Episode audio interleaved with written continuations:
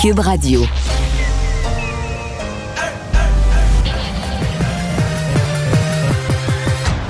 Mario Dumont. Organiser, préparer, informer. Les vrais enjeux, les vraies questions. Mario Dumont. Les affaires publiques n'ont plus de secret pour lui. Cube, Cube Radio. Bonjour tout le monde, Euh, bienvenue, bonne fin d'après-midi. Euh, bonjour Vincent. Salut Mario.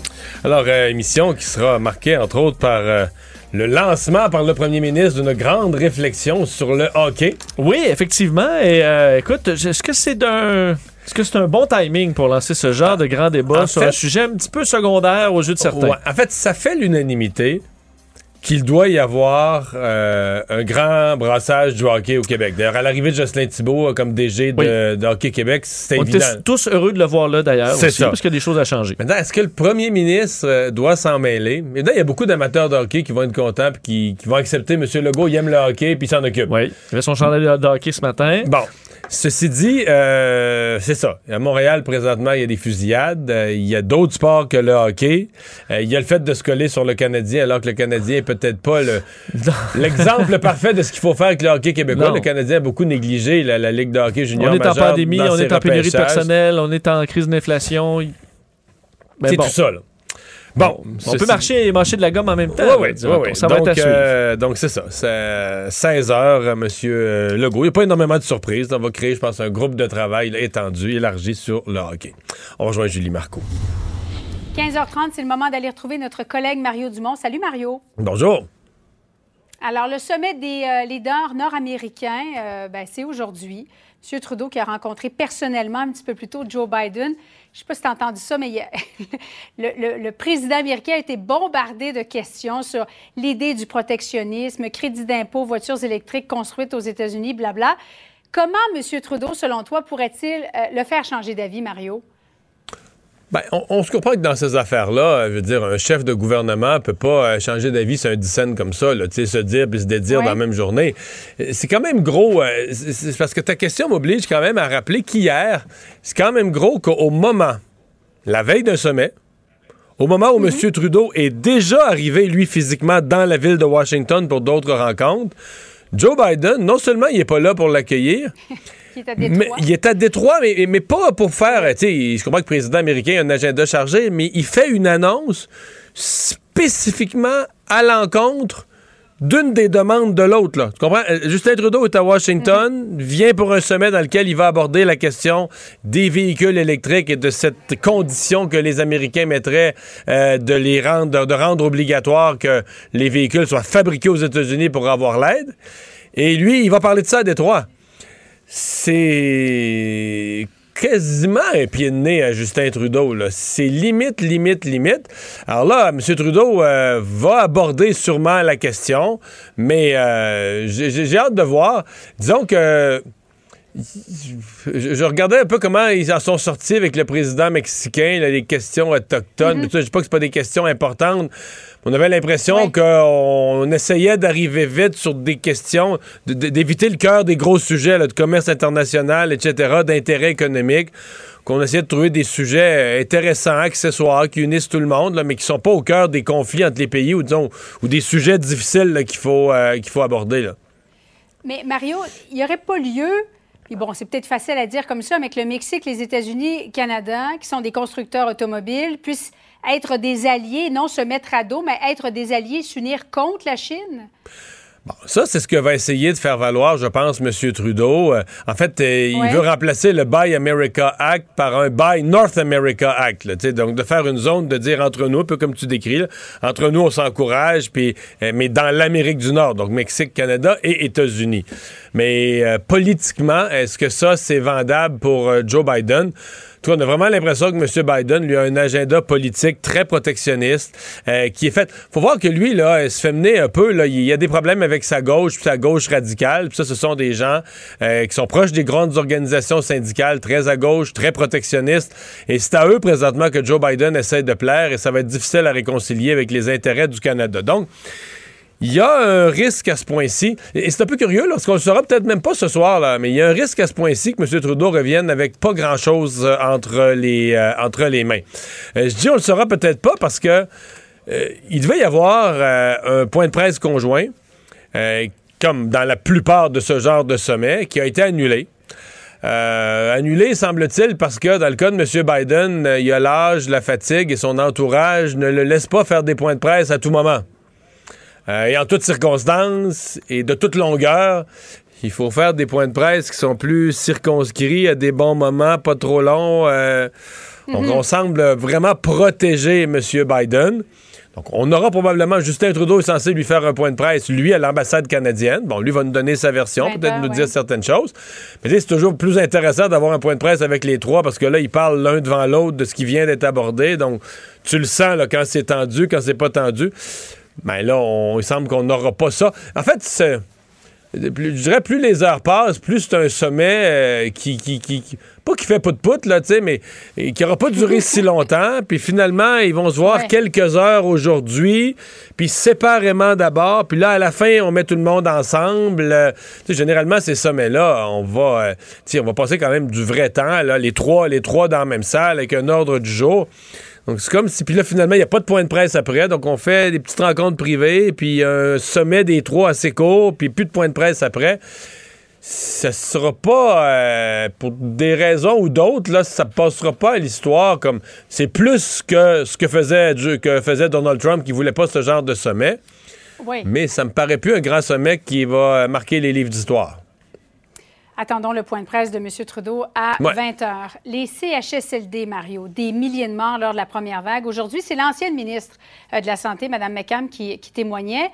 Elle a dit que les PDG des CIUS devaient, savaient, en janvier 2020, qu'ils devaient mettre en place des espèces de plans d'urgence en cas de pandémie parce qu'on voyait ce qui se passait du côté de l'Europe. Pourtant, il n'y a aucun procès-verbaux qui confirme cette directive-là. On a vraiment l'impression qu'il n'y avait aucun pilote dans l'avion, trouves-tu?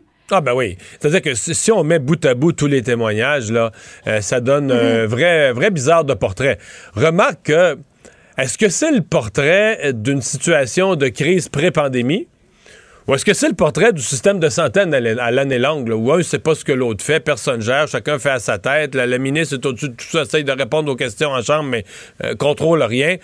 C'est peut-être ça aussi. Peut-être que c'est ça notre système de notre immense système de santé bureaucratique. Tu l'impression encore aujourd'hui avec Christian Dubé? Ouais, je pense que c'est un gestionnaire. Je pense qu'il a remis un peu le, main, la main sur certaines manettes de contrôle. Mais en même temps, euh, parce qu'il essaye de gérer, regarde ce que ça donne. C'est le bordel avec les syndicats, c'est la guerre partout, donc c'est pas plus facile. C'est difficilement. On a un système qui est sincèrement qui est difficilement gérable. Par contre, le problème avec l'enquête de la coroner, c'est que plus les, jours passent, plus on entend des personnages importants, euh, il y a plus de questions que de réponses. Là, ça fait dire à l'opposition, il faudra une véritable commission d'enquête sur la question. Mais il y a vraiment des questions qui demeurent, euh, des questions qui demeurent en suspens, des affaires bizarres qui sont survenues. une des choses qui est quand même ressortie aujourd'hui, on dit les PDG des CIS et des CIUS avaient le mandat de, se préparer. Mais eux, là, comme il n'y a plus de gestionnaires dans les CHSLD, c'est le même PDG de, de CIUS, par exemple, pour Montréal, qui a la gestion du gros hôpital ou des gros hôpitaux. Dans certains cas, c'est tellement gros, il y en a mhm. plus qu'un. Et de tous les CHSLD affiliés. Donc, euh, il y a le mandat de se préparer, mais c'était une préparation différente pour l'un et pour l'autre. Tu sais, s'il y avait un DG dans chaque CHSLD, un DG à l'hôpital, chacun fait ses affaires, sa méthode, sa préparation. Mais là, c'est pas ça, c'est le même DG qui, gère quelque chose d'immense. Et ce que je comprends, c'est que dans le fond, ils ont préparé les hôpitaux. C'est ça qui est arrivé. Mais ils ont préparé les hôpitaux. La grosse affaire, fallait libérer des lits d'hôpitaux. On pensait qu'il y, a eu bien des malades, peut-être. Mais euh, les CHSLD, il n'y avait pas de patrons locaux, il n'y avait pas de patrons entre les murs. Puis ça, ben, c'est passé dans l'oubli, ou plus ou moins dans l'oubli. C'est ce que j'en déduis. Maintenant, euh, est-ce qu'il faudra aller plus loin dans les enquêtes là-dessus pour avoir mhm. plus de réponses? Quand même des milliers de morts, euh, des familles qui ont des questions importantes qu'elles se, se posent. Et moi, je trouve que devant la coroner, on, reste avec beaucoup de choses en suspens. Puis il reste que ce matin, je recevais la députée libérale, euh, porte-parole des aînés, euh, Mme Sauvé, qui nous rappelait que c'est bizarre cette affaire-là, des rapports d'inspection euh, qui n'ont pas de version papier, là, qui sont portés, euh, version papier ou électronique, mais je veux dire, qui sont portés disparus. T'sais, en 2021, quand même, au gouvernement, il me semble que d'habitude, en 2020, au gouvernement, on manque pas de, de méthodes, de capacité de stocker de l'information, des données, des rapports, etc., pour garder des traces de ce qu'on a fait. Alors là, au moment le plus sensible de la vie de nos CHSLD, les rapports d'inspection sont portés disparus. C'est bizarre. C'est pas, pas insignifiant comme, euh, comme fait. Paul Saint-Pierre Plamondon, Mario, qui a décidé, bon, qui a annoncé que finalement, il n'allait pas se présenter dans Marie-Victorin. Euh, As-tu une idée d'où il pourrait se présenter éventuellement? Est-ce qu'il va attendre aussi à l'élection générale? Ben, je pense qu'il va attendre l'élection générale, euh, oui. C'est un peu le choix qu'il fait parce qu'il n'y a pas d'autres élections partielles prévues. À moins qu'il arrive, euh, on ne sait jamais, là, une maladie grave, un décès, des fois une élection partielle, quelque chose peut survenir là, très, très, très euh, brusquement. Mais sinon, il n'y a plus d'élection partielle prévue. Ouais, mais à mon avis, c'est son plan, c'est de dire, regarde, moi, je, je, je vais devenir euh, député au moment où va se tenir l'élection générale. Je vais essayer de me faire élire député au moment où va se tenir l'élection Ouais. générale. Elle a dit qu'elle a annoncé à très court terme dans quelle euh, circonscription. Ça va être intéressant parce que il est déménagé maintenant dans la région de Québec. Mais euh, sincèrement, la région de Québec, c'est une des régions les plus difficiles pour le Parti québécois depuis, depuis, depuis, depuis 20 ans, depuis même depuis le référendum, plus que ça, depuis le référendum de 95. C'est une région qui est pas facile pour le Parti québécois. Euh, Est-ce qu'il pourrait vouloir prendre le taureau par les cornes et dire je me présente euh, chez nous, j'attaque ça direct dans la région de Québec? Ou est-ce qu'il va se présenter ailleurs dans une circonscription qui est plus euh, historiquement ou plus récemment a été plus favorable au Parti québécois? C'est ce qu'on va devoir surveiller. Euh, il semble y avoir dans Marie-Victorin une candidature locale, quelqu'un euh, d'assez euh, d'assez connu. Mais bon, là, on est en attente. J'ai certaines idées, certaines hypothèses. Il reste des vérifications à faire. OK, euh, Mario, on attend là, dans les prochaines minutes, aux alentours de 16 heures, c'est cette annonce que va faire le premier ministre François Legault pour mousser, mieux développer les jeunes joueurs de hockey, en faire euh, des joueurs d'élite. C'est vrai qu'il y en a moins dans la Ligue nationale. Est-ce que c'est au premier ministre de, s'occuper d'Hockey Québec, euh, selon toi?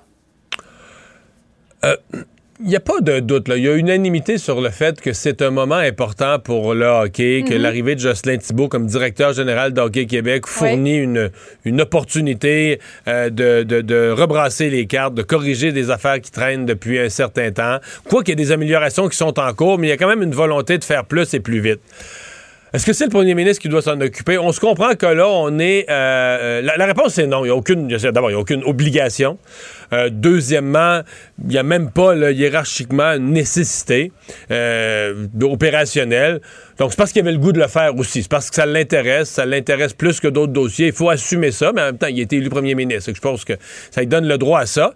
Ça reste que pour moi, c'est une annonce aujourd'hui qui est pleine de petits grelots qui sonnent faux, là, tu sais. Euh, bon, c'était même une semaine spéciale à Montréal avec ses fusillades. Euh, Ouais. C'est, euh, bon, euh, de se coller au Centre Bell sur le Canadien. Euh, Il y a beaucoup de voix ce matin. Régent Tremblay la pose la question. D'autres la posent aussi. Est-ce que le Canadien est un modèle en matière de, de- de support au hockey québécois dans la mesure où s'il y a une chose qui a caractérisé le, Ca- le Canadien des dernières décennies, euh, c'est d'avoir fermé les yeux sur la Ligue de hockey junior majeur du Québec, d'avoir montré un bien faible intérêt pour cette ligue-là, etc. Donc, euh, c'est une... à mon avis, M. Legault se fait plaisir, il aime le hockey, il est content de s'en occuper, mais il s'en va quand même marcher sur une zone. il, traverse la, il traverse la patinoire en soulier, là. Mais Mario, est-ce qu'il y a déjà eu un de tes enfants qui a joué au hockey? Non, Jeune? non, j'ai pas eu ce- cette chance-là. C'est. Ouais. Écoute, si moi, mon fils me disait qu'il voulait jouer au hockey, ce serait un cauchemar. Ah ouais? C'est tellement prenant pour les familles. Euh, c'est tellement demandant. Il y a, peut-être ça aussi à changer la culture, les mentalités.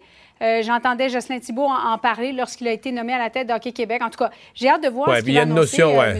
ouais. Legault. Je pense qu'il y a une notion aussi de hockey euh, exagérément compétitif en bas âge, alors qu'on Oui. maîtrise pas encore les techniques, mais qu'on, je veux dire, on est dans des, des- des niveaux de jeu très ordinaires, mais on est prêt à, à n'importe quoi pour gagner avant même que les jeunes aient appris pleinement Exact. à patiner. Il y a un côté, c'est sûr que c'est le côté des partisans qui regardent le Canadien puis qu'on imagine tous que nos, nos- n'importe quel jeune qui chausse les patins va finir dans la Ligue nationale. On est pris avec ça culturellement. Je pense que les organisations doivent être mieux structurées pour peut-être nous sortir un peu de, collectivement de cette ornière-là. Merci beaucoup, Mario. Bye à bye. suivre. Donc, bonne fin d'après-midi à toi. Vincent, dans les autres nouvelles, bien, il semble confirmer que c'est demain qu'on aura la réponse de Santé Canada euh, pour le vaccin pour les 5 à 11 ans. Oui, et c'est une nouvelle très attendue, on sait, par, euh, par un peu tout le monde. hein, le vaccin Pfizer qui euh, est en attente d'approbation par Santé Canada. Selon toutes les informations qui coulaient aujourd'hui, c'est demain qu'on devrait faire l'autorisation. Ça fonctionne aussi dans le temps, là, avec bon, la période qui a été passée à analyser les chiffres dévoilés par Pfizer sur l'efficacité encore très bonne euh, selon euh, Pfizer, selon leurs études sur les enfants, la sécurité également, donc pour les 5 à 11 ans. Euh, on dit euh, on aurait quand même déjà quelques millions de doses assez rapidement. La machine était prête, ça, Christian Dubé et tout le système au Québec l'avait dit. Là, on se prépare Moi, depuis Daniel, plusieurs Daniel semaines. Paré m'a dit, c'est lundi ou mardi au début de la semaine, j'ai posé la question combien de jours entre l'approbation par Santé Canada et les premières injections, les premières doses administrées? Il m'a dit 5 à 6. Puis dans le 5 à 6, les deux affaires qui retardaient, c'est d'abord, euh, on ne peut pas euh, fabriquer les, les formulaires de consentement des parents doivent inclure les données là, de Santé Canada. les Donc, dernières données. euh, de Santé Canada. Donc, on peut pas commencer à imprimer des formulaires qui vont, que les parents vont devoir signer d'autorisation tant que demain Santé Canada n'a pas parlé. Et l'autre affaire, c'est la livraison des vaccins. là. Des doses. C'est- le même vaccin, mais c'est pas les mêmes, euh, Même pas les mêmes dosettes, c'est pas les mêmes fioles. là. Euh, mais ça ira vite. Donc, on peut penser que vers la fin de la semaine prochaine, euh, ça commence. L'objectif du gouvernement du Québec était de donner au moins une dose à tous les enfants d'ici Noël. Et le temps passe, quand le même, temps là, passe. Oui, oui, c'est une fenêtre très courte. Donc, il faudrait que la machine ouvre. On avait aussi dit que on allait être capable de faire la vaccination de deux fronts. Vaccination qui a beaucoup ralenti, mais on a ajouté là les personnes plus âgées pour la troisième dose et qu'on est capable de tout faire ça en même Et temps. ça, et ça semble quand même répondre parce que le système informatique, quand les, les 80 ans et plus, puis qui sont pas peut-être les pour, pour l'ensemble du groupe les plus informatisés, là, quand ce groupe-là euh, a commencé à prendre des rendez-vous, euh, le système a planté, là. Pas, euh, pas complètement, mais le système a connu des ratés informatiques. Donc, il, y avait du monde. faut dire qu'on est. Bon, on- effectivement, la réponse semble assez bonne. Aujourd'hui, c'est les euh, 75 ans et plus qui peuvent prendre leur rendez-vous pour la troisième dose. On sait qu'on y va par tranche d'âge jusqu'à 70 pour l'instant. Alors là, les 70-74, vous êtes les prochains. Le délai est un petit peu plus long. C'est mardi prochain, le 23 novembre, où vous pourrez euh, avoir votre rendez-vous. Puis effectivement, la réponse semble bonne. On sait que c'est une population qui euh, avait hâte de se faire vacciner pour la plupart, qui euh, sont dans les populations plus à risque aussi. Donc, c'est une, c'est de bonnes nouvelles. Il faut se rappeler quand même que le gouvernement du Québec, en fait, François Legault, avait dit euh, on sortira de l'urgence sanitaire lorsqu'on aura vacciné les plus jeunes. Alors, c'est une étape en ce sens importante. D'ailleurs, parlant des jeunes, aujourd'hui, quand même des résultats intéressants d'une étude de l'Université McGill sur les jeunes euh, et la COVID. Et ce qu'on se rend compte, c'est que euh, on est rendu à 10% des jeunes montréalais qui ont contracté la COVID. Euh, on était en mars, on a étudié là, deux périodes, octobre 2020 à mars 2021. Ça, on était à 5,8. Et dans la plus récente étude, mai à août dernier, on est à 9,7. Alors, euh, c'est une hausse quand même importante. On voit que plusieurs jeunes l'ont contracté dans les derniers mois. Étude auprès de 1222 enfants de 2 à 17 ans. Et ce qu'on voit aussi, ce que ça dénote, ces chiffres-là, c'est quelles zones à Montréal sont les plus touchées. On s'en doute, mais on comprend que les régions défavorisées euh, ont eu plus de cas. Les moins touchés, le ouest de l'île, on est à 6,1% par exemple, tandis qu'à Montréal-Nord, on est à 15,1 C'est presque trois fois plus. Mais c'est conforme à ce qu'on a comme, nombre, comme portrait des nombres de cas. Et rapidement, en terminant, euh, monsieur, euh, le, le- le- le symbole, monsieur anti-vaccin, le symbole numéro un, a pu retrouver sa liberté. Ouais, il a beaucoup de, écoute, beaucoup de prises, euh, mais en cours, mais on le garde, quand- on le garde quand même en liberté, François Amalega. Mais il a passé quelques jours en prison, là. Oui, mais il s'est fait arrêter dimanche à Trois-Rivières Ouais, parce qu'il s'est retrouvé près, enfin en marge du congrès de la CAQ. Il n'a pas le droit de se tenir à moins de 300 mètres du premier ministre Legault. Il a brisé cette ordonnance. Et là, euh, ben, un juge aujourd'hui l'a libéré à nouveau, même s'il a multiplié les arrestations. Il se fait arrêter deux fois au cours de la fin de semaine. Euh, il se fait arrêter dans plein d'événements. Écope, on sait, de dizaines de milliers de dollars en amende de toutes sortes pour les règles sanitaires. Je me demande juste, parce qu'il y a quand même beaucoup de temps libre, où est-ce qu'il gagne tous ses revenus là, pour payer de les, dizaines de milliers de dollars d'amende? Je m'inquiète un peu que ce soit Ben, jamais, ouais, que ce soit que jamais jamais qu'il n'y a pas un bon travail, puis il travaille pas beaucoup d'heures dans la semaine, là. Ben, Comment il va faire pour payer le trésor public? Ben, il y a les, les juges, paient de l'impôt. Alors, les juges qui s'occupent de ces dossiers, les avocats, ils génèrent quand même beaucoup de D'activités euh, économiques, économiques. Et euh, le juge là-dedans, parce que certains vont dire, ma foi, à quel point tu peux faire de nombreuses fois là, les mêmes actes sans te retrouver en dedans, en disant il va recommencer. Ben, le juge se fait valoir qu'en aucun temps il n'avait été violent alors c'est un danger faible. Pour la récidive, on comprend que c'est un danger très élevé. Pour des récidives, pour des gestes violents, ça l'est un peu moins. Alors, devra quand même respecter cette fois, là, Mario, Oh! l'ordonnance de ne pas s'approcher de François Sinon, il pourrait avoir une amende. Sinon, euh, ça pourrait, ça pourrait barder. Ouais. Sinon, il pourrait avoir une amende. Moi, je pense Mais pas c'est que les amendes, ça l'ébranle. son travail? Ben, c'est pas dit. clair, euh, c'est il, pas il dit en les parle peu. Peut-être pour. euh, C'est c'est juste que je trouve qu'il y a beaucoup de temps libre. Je me dis, s'il travaillait, mettons, il pognait un, soir- un job à 60 heures semaine, là. c'est c'est peut-être un travailleur de nuit. Mario Dumont et Vincent Dessureau. Un duo aussi populaire que Batman et Robin. C'est un sujet dont vous entendez parler de plus en plus. Si vous suivez un peu les nouvelles économiques, c'est presque devenu le sujet numéro un, l'inflation, euh, qui avait été, bon, euh, on avait vu 4,4% le mois de septembre. Ça avait déjà euh, frappé l'imaginaire un peu. C'est des chiffres qu'on n'avait pas vus depuis une vingtaine d'années. Et là, 4,7% pour le mois d'octobre. Au Québec, c'est encore plus élevé. C'est au-dessus des 5 pour savoir ce qui nous attend, est-ce que c'est quelques soubresauts d'automne? Est-ce que c'est un phénomène qui s'installe? Quel va être l'impact, évidemment, sur euh, le, coût de la vie, les comptes de banque des gens, les retraites? Benoît Durocher, économiste principal au mouvement Desjardins, est avec nous. Bonjour, M. Durocher. Bonjour. Euh, évidemment, la première, la première question qu'on se pose, est-ce que c'est est-ce que c'est un soubresaut? Est-ce que c'est un accident d'un mois, deux mois, trois mois? Ou est-ce qu'il y a un phénomène qui, qui s'installe pour une certaine période, selon vous? Écoutez, il y a clairement des perturbations temporaires là, qui, euh, qui sont en, en œuvre. Il faut se rappeler qu'on est encore en pleine pandémie. Là. Euh, donc, il y a eu beaucoup de soubresauts importants sur les prix.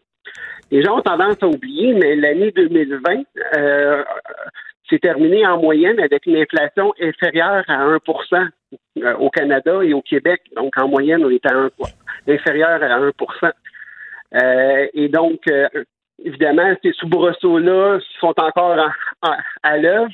Avec la réouverture de l'économie, évidemment, il y a beaucoup de déséquilibre entre l'offre et la demande. Et là, on a un peu l'effet inverse en 2021, avec une inflation nettement supérieure à la moyenne. Là, comme vous l'avez mentionné, on vient d'atteindre 4,7% dans l'ensemble du Canada en octobre. Euh, mais encore une fois, il y a beaucoup de perturbations temporaires associées à la pandémie qui amènent beaucoup de déséquilibre entre l'offre et la demande. Et normalement, ces effets temporaires-là devraient se dissiper. Honnêtement, ça prend un peu plus de temps qu'on pensait avant que, ces phénomènes-là disparaissent, mais ils devraient disparaître graduellement au cours des, euh, des prochains mois. Puis d'ici quelques mois, on pourrait avoir une tendance à la baisse qui pourrait commencer à être observée au niveau de l'inflation. Ouais. Mais là, ça a quand même, l'inflation actuelle, a quand même un impact bien réel sur la, euh, sur la population. Je pense aux retraités, entre autres. Oui, effectivement. Euh, en fait, euh, moi, je, je viens regarder sur une tendance un peu plus longue. Si vous faites la moyenne entre 2020 et 2021 au niveau de l'inflation, euh, la situation n'est pas si catastrophique qu'on pourrait le croire si on, Sur deux ans. Exactement. Donc, c'est sûr que si on se concentre juste sur le 4,7 actuel, effectivement, ça paraît très élevé et c'est très élevé aussi d'un point de vue historique. Mais si on prend un peu de recul et on regarde d'où on vient et à quel point l'inflation était très faible l'an dernier, ben là, c'est comme un retour du balancier en 2021 avec une inflation plus élevée que la moyenne, plus, plus élevée que la norme. Et, euh, et en fait, la grosse question qu'il faut se poser, est-ce que c'est temporaire? Et est-ce qu'on veut est-ce qu'on peut anticiper une inflation qui va retourner graduellement vers la fourchette type de la Banque du Canada, là, qui est entre 1 et 3 Ouais. Et selon nos projections, ces effets sont temporaires-là et on peut, on peut espérer là, que d'ici quelques mois, ça va être le cas, là, qu'une tendance à la baisse. D'ici quelques mois, c'est quoi ça? D'ici le printemps, mettons? Oui, d'ici le printemps, on devrait commencer tranquillement, pas vite, à avoir un, apaisement au niveau de l'inflation. Il y a beaucoup de, secteurs temporels qui devraient se dissiper. Euh, évidemment, euh, traditionnellement, lorsqu'il y a de l'inflation, une des façons, si la Banque du Canada devient vraiment inquiète de ça, euh, de l'inflation et de ses effets, le premier moyen de calmer ça, c'est d'augmenter les taux d'intérêt. C'est un des moyens de combattre l'inflation. par contre, là, on est dans une reprise économique quand même. Vous l'avez dit, la pandémie n'est pas finie. Il y a des secteurs de l'économie qui ont, mangé une volée. ça reste une, reprise relativement fragile. Qu'est-ce que vous en pensez? Est-ce que vous pensez que la, la Banque du Canada s'occupera pas de l'inflation et va garder les taux d'intérêt bas ou est-ce que 4, 5, 6, 7 mois d'inflation pourrait forcer la Banque du Canada à hausser un peu les taux d'intérêt? Ben, c'est clair que les taux d'intérêt vont falloir qu'ils soient augmentés au cours des prochains mois. il faut, se mettre encore une fois en, contexte.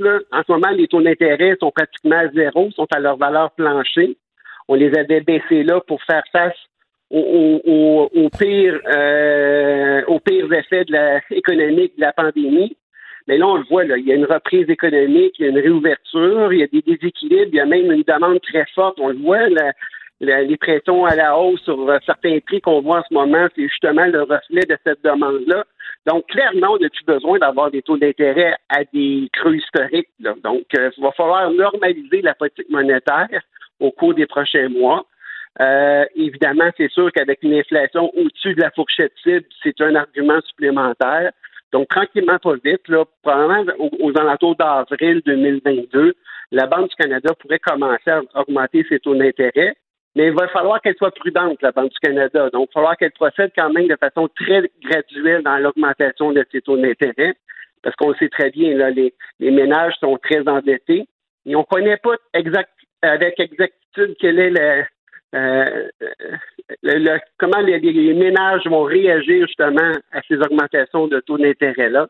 Et donc, c'est pour ça qu'il faut quand même se donner du temps pour bien jauger hmm. euh, les répercussions des hausses de taux sur les consommateurs. Parce que pour les. Je reviens sur les retraités, euh, ceux, par exemple, qui ont travaillé toute leur vie, ont accumulé un peu, un peu d'argent. Euh, ça, c'est le, comme on dit, c'est le petit fonds là, que tu as pour assurer ta retraite. Un petit, si tu veux avoir une retraite qui a du bon sens, ça prend quelques centaines de milliers de dollars dedans, de REER et autres. Là, avec 5,45% d'inflation, tout ça perd de la valeur.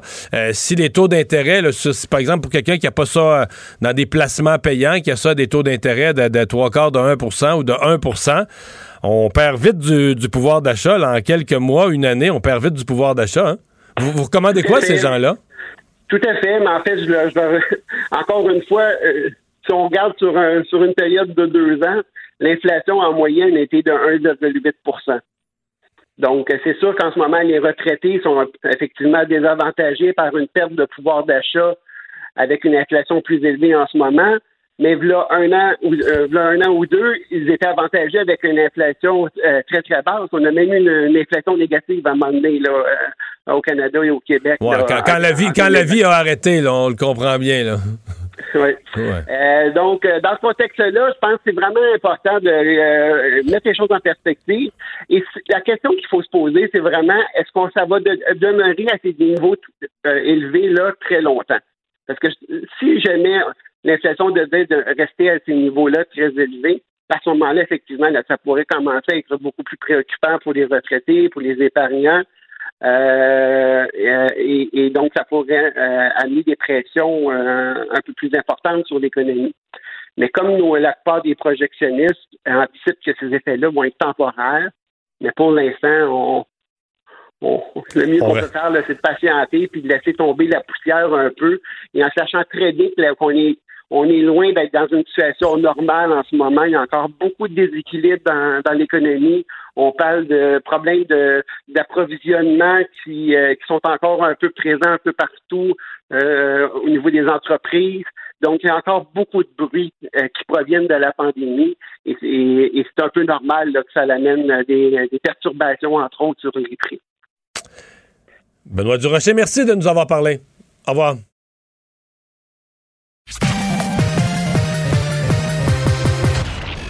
Combiner crédibilité et curiosité. Mario Dumont. Cube Radio. Il y a un recours collectif, une action collective, prendre le terme juste euh, aujourd'hui, euh, qui est lancée contre une série de concessionnaires euh, automobiles. c'est une bon, c'est basé sur des frais qui sont, semble-t-il, pas ne sont pas affichés, sont pas présentés aux clients d'une façon qui soit euh, conforme avec les, euh, les règles de la, de la, protection du consommateur. Euh, c'est le bureau Lambert Avocat qui présente ce recours collectif. On en parle tout de suite avec Robert Poetti. C'est le PDG de la Corporation des concessionnaires automobiles du Québec. Bonjour, M. Poetti bonjour, M. Dumont. Ça vous. Euh, est-ce que ça, ça, vous brasse, les concessionnaires? Euh, ça semble. Euh, on en a ajouté 50, on pense en ajouter d'autres. Ça semble toucher un phénomène assez élargi parmi les concessionnaires? Ben, écoutez, c'est ce que M. Lambert prétend. M. Lambert, d'ailleurs, publiquement, en des termes à peine voilés, fait de la publicité pour un, un autre groupe de véhicules automobiles en disant que de la concurrence déloyale. J'ai jamais vu cette façon-là de, de procéder. La loi de protection du consommateur est claire. Compte tenu que c'est judiciarisé, écoutez, je ne vais pas euh, expliquer de long à large la chose parce que si ça se rend à la Cour, parce qu'actuellement, c'est des demandes, euh, mais si on se rend à la Cour, évidemment, les concessionnaires qui sont visés vont euh, assurément expliquer la chose. Et le fait, du, avant même qu'un seul concessionnaire ait été signifié, euh, M. Lambert avait, avait envoyé à une série de journalistes euh, l'événement. Je pense qu'on veut beaucoup de bruit médiatique alentour de ça. Sachez que les. les vous pensez qu'il fait un show? Vous pensez qu'il fait un show avec ça? Ben, écoutez, actuellement, c'est ce qu'il fait, là. On va, on va se le dire, là. Honnêtement, euh, j'ai entendu de ses déclarations. Je suis même surpris, lui-même, avocat de carrière, de dire que, que tous les concessionnaires, et il le sait, font ça de cette façon-là. Il y a 980 concessionnaires au Québec et les propos qu'il avance ben à la course, ça sera discuté. Ce que je veux juste dire. Mais est-ce que, le prix, ouais, est-ce que le prix d'un véhicule doit tout inclure? Là? Les frais, il, nous met, il nous met une liste, là, frais de, de, banque, frais de concession, frais de documentation, frais de dossier, frais de préparation, frais de reconditionnement. Est-ce que le prix doit tout inclure? La loi, la loi du consommateur est claire à ce niveau-là. Il n'y a absolument personne qui conteste ça. Ce que, ce que où M. Lambert euh, doit être prudent, c'est lorsqu'il dit que euh, les gens sont obligés. Là, quand vous allez chez un concessionnaire, vous pouvez décider d'acheter euh, des options additionnelles sur le véhicule, des garanties, des vitres teintées, des choses. C'est comme ça depuis toujours et, bien, et bien ainsi. Alors, je pense que les les présomptions de M. Lambert, ben, ils vont se traiter à la cour parce qu'il y aura sûrement quelques surprises, à mon avis. On ne peut pas aller au-delà de ça. Puis c'est sûr que la loi du consommateur est là et nos concessionnaires doivent la respecter. Ils la respectent. Alors, si jamais il y, avait, une difficulté, bon, on le verra. Mais, mais il me semble que quand je vais au garage pour acheter un véhicule neuf, les frais de préparation, c'est pas ça, c'est pas optionnel. Puis ils ont, tous ça. Là. Euh, c'est pas, pas un petit montant. Tu achètes un char 50 000 frais de préparation 1400 de plus. Alors, ce qu'il faut qu'il soit euh, relire le paragraphe de de, de, de, voyons, je veux dire, de la loi du consommateur. Puis la réponse, elle est là, elle est claire. Alors, à partir de là, comme je vous l'ai dit. La réponse, c'est quoi? C'est que c'est affiché? Ben, en fait, il y a aussi l'obligation. Ce que, ce que M. Lambert prétend, c'est l'obligation euh, de prendre euh, des forfaits. Donc, comme je vous dis, là-dessus, on ne peut pas faire le débat, on n'est pas avocat euh, et je et je vais pas le traiter par respect pour pour l'ensemble des consommateurs, puis également de nos concessionnaires, mais M. Lambert verra, euh, M. Hmm. Lambert verra en cours de route, mais faire de la publicité pour, pour un autre groupe de. Oui, ça, ça, je l'ai reçu en entrevue, ça m'a étonné. Ça m'a un peu étonné aussi, il faut que je vous avoue. Le jupon dépasse pas mal, mais maintenant, écoutez, les lois sont là. On va, on va, on va suivre le dossier, évidemment. Et puis la relation entre le consommateur et le concessionnaire est toujours présente. Et puis des relations de confiance. Et puis lorsqu'il y a des problématiques, ben en général, c'est réglé. Mais les gens qui entendent M. Lambert, comme les consommateurs, vous savez qu'ils se reconnaissent, puis tous les consommateurs ont ce sentiment que le vendeur te vend un véhicule. puis lui, là, il s'entend, tu t'entends sur un prix avec lui. Puis on comprend que le bureau du directeur ou de la directrice financière, là, ça, c'est pour aller se faire rincer après. Une fois que tu as décidé, une fois que tu as décidé, j'ai le goût d'avoir ce véhicule-là, je veux ce véhicule-là, tu t'es fait à l'idée que tu allais l'avoir, que tu allais le conduire, là, il y a quelqu'un qui arrive avec un marteau piqueur dans ton portefeuille puis qui dit garde toutes les 10 pièces puis les 20 pièces qu'on peut aller chercher de plus. Ah ouais. C'est pas ça le plan? C'est pas ça le plan? J'ai-tu mal compris moi là? Vous le faites de façon colorée mais en fait c'est c'est exact. Que le directeur ou la directrice financière peut vous offrir euh, une garantie prolongée, peut vous offrir les vitres teintées. Je le fais moi-même quand, quand, quand je vais au concessionnaire et j'achète mon véhicule. Alors, donc, vous avez des options, mais vous n'êtes pas obligé de prendre ces options-là. Alors, donc, les gens qui sont là, c'est sous-estimer euh, l'intelligence des consommateurs, vraiment, là.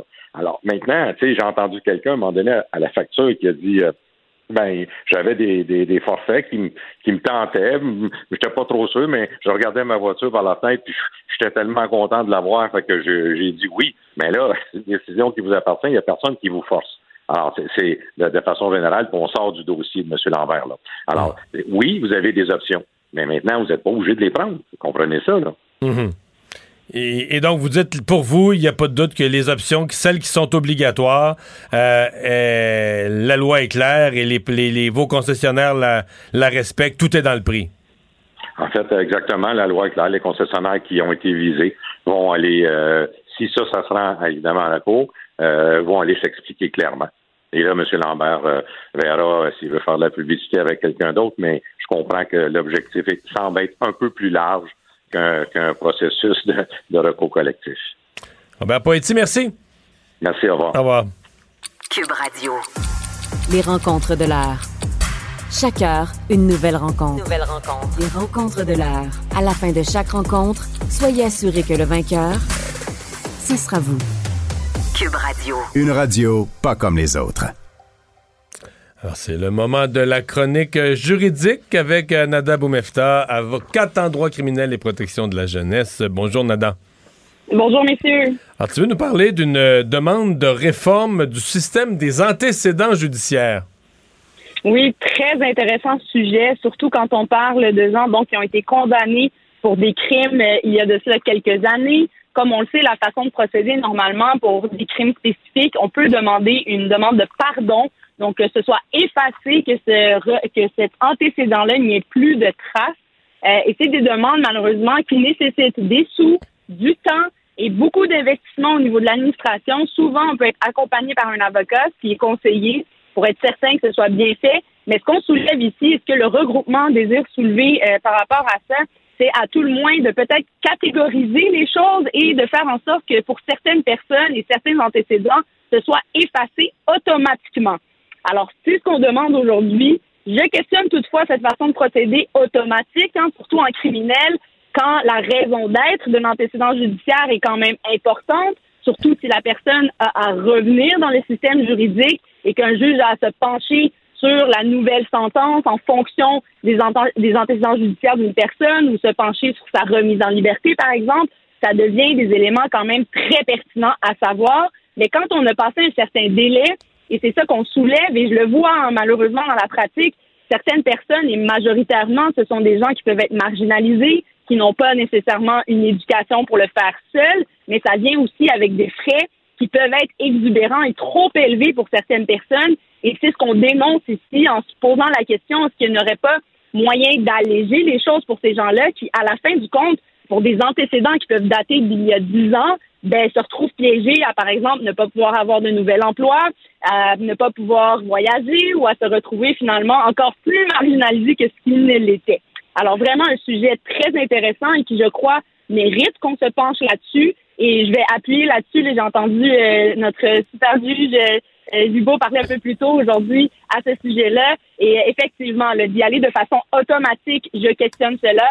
Mais je pense qu'une réforme en ce sens-là serait très intéressante pour justement éviter que des antécédents judiciaires empêchent cette réhabilitation-là, qui, je le rappelle, est centrale au Canada et c'est quelque chose sur laquelle on, insiste, surtout pour des gens qui passent par le système judiciaire criminel. Nana, il faut parler du dossier de Gilbert Rozon. On se souvient qu'il avait perdu euh, cette. Fait que, l'action collective intentée contre lui avait été un échec. On avait dit aux femmes, ben, allez, euh, fait, euh, bon, poursuivre individuellement. Il faut croire que ben, ces femmes-là se sont pas arrêtées là parce que les poursuites s'accumulent. C'est une sixième qui tombe aujourd'hui contre Gilbert Rozon.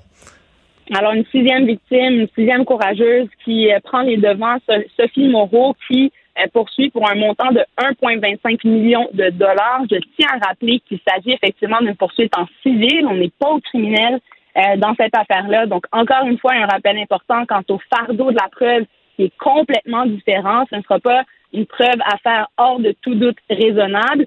Euh, je tiens à mentionner également qu'on n'a pas encore eu de résultats quant aux premières demandes qui ont été déposées, donc c'est toujours en cours. On verra si celle-ci également pourra passer et comment la preuve sera faite. Mais ce qui était intéressant dans cette sixième demande-là et qui s'accumule encore, et ça ne m'étonnerait pas qu'on en voit d'autres, euh, c'est que ce qui est pas mal triste, c'est que dans son cas à elle, elle était mineure au moment des événements et euh, elle était, elle travaillait là, pour juste pour rire, si je, ne m'abuse. Ouais, la billetterie, je pense. Exactement. Ouais, ça, réceptionniste. C'est ça, donc elle était réceptionniste, puis tu sais, il y a toute une situation là, de position d'autorité, de, de déjà d'un adulte envers une mineure, du fait qu'il était son employeur. Ça, on l'a vu quand même beaucoup avec euh, les autres courageux, cette situation là d'autorité ou à tout le moins de position de pouvoir euh, de Roson sur ces femmes-là, mais dans ce cas-ci, en plus, elle était mineure, donc facilement influençable, et elle décrit entre autres certains termes. et là, je cite comme quoi il aurait, je veux prendre ta virginité, il ne se gênait même pas euh, de lui dire ces mots-là. Donc, assez. Euh, c'est une situation assez particulière et qui sera probablement très difficile pour elle de venir témoigner comme toutes les autres. Mais c'est peut-être encore plus particulier quand on parle de temps aussi qui s'est écoulé, qu'on était jeune à l'époque. Donc, euh, à suivre pour cette Mais là, ça va être toute une. ce sont des procès au civil. Là, là on n'est pas au criminel, ce sont des procès au civil. On est en. Euh, ça pourrait être six longs procès. Est-ce qu'on peut jumeler des procès au civil? Pas vraiment. Euh, c'est une excellente question, Mario, qui a été déjà tranchée par la Cour supérieure. Rappelons-le, les courageuses ont voulu par front commun. Non, une action euh, collective, ça, ça n'a pas été autorisé. Exactement, une action collective qui a été complètement refusée, mais c'était dans le même sens. Ce qu'on cherchait, c'était un dédommagement, un, montant global qui aurait été séparé entre elles. Et c'est pour cette raison qu'on leur a dit non. Euh, en fait, la raison était que chacune d'entre elles, les histoires étaient trop différentes, à des moments trop différents pour faire front commun. Et c'est pour cette raison-là qu'elles devront euh, le faire séparément. Donc oui, ce sera des procès séparés avec des témoins différents et euh, chacune des victimes devra fort probablement prendre la barre et témoigner de ce qui s'est passé à l'époque pour avoir gain de cause. Et on verra également hein, dans chacune, chacun des cas est-ce qu'il n'y aura pas une preuve d'expert, par exemple, qui sera amenée au niveau psychologique, au niveau des, des, dommages et intérêts, par exemple, des dommages euh, psychologiques qu'ils auraient subis? Est-ce qu'une preuve sera faite à cet effet-là? Ben, dans chaque dossier, on le verra. Et oui, ça peut être des dossiers qui vont être de longue durée. Ça m'étonnerait que ce soit des procès d'une journée ou deux.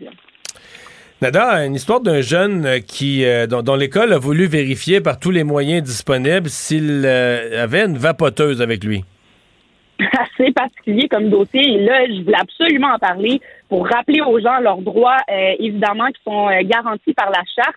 Mais ce qui est particulier, c'est que les droits garantis par la charte, euh, pour éviter des fouilles abusives, par exemple, c'est c'est appliqué en face, à, face à des autorités, donc à la police, par exemple. Mais là, on parle vraiment d'une école qui a décidé de, de prendre action pour éviter, et là je note là, que les garçons arrivent avec des vapoteuses à l'école, ont décidé de procéder à des fouilles pratiquement à nu, euh, tel que le définit en tout cas la Cour suprême dans un arrêt de 2001.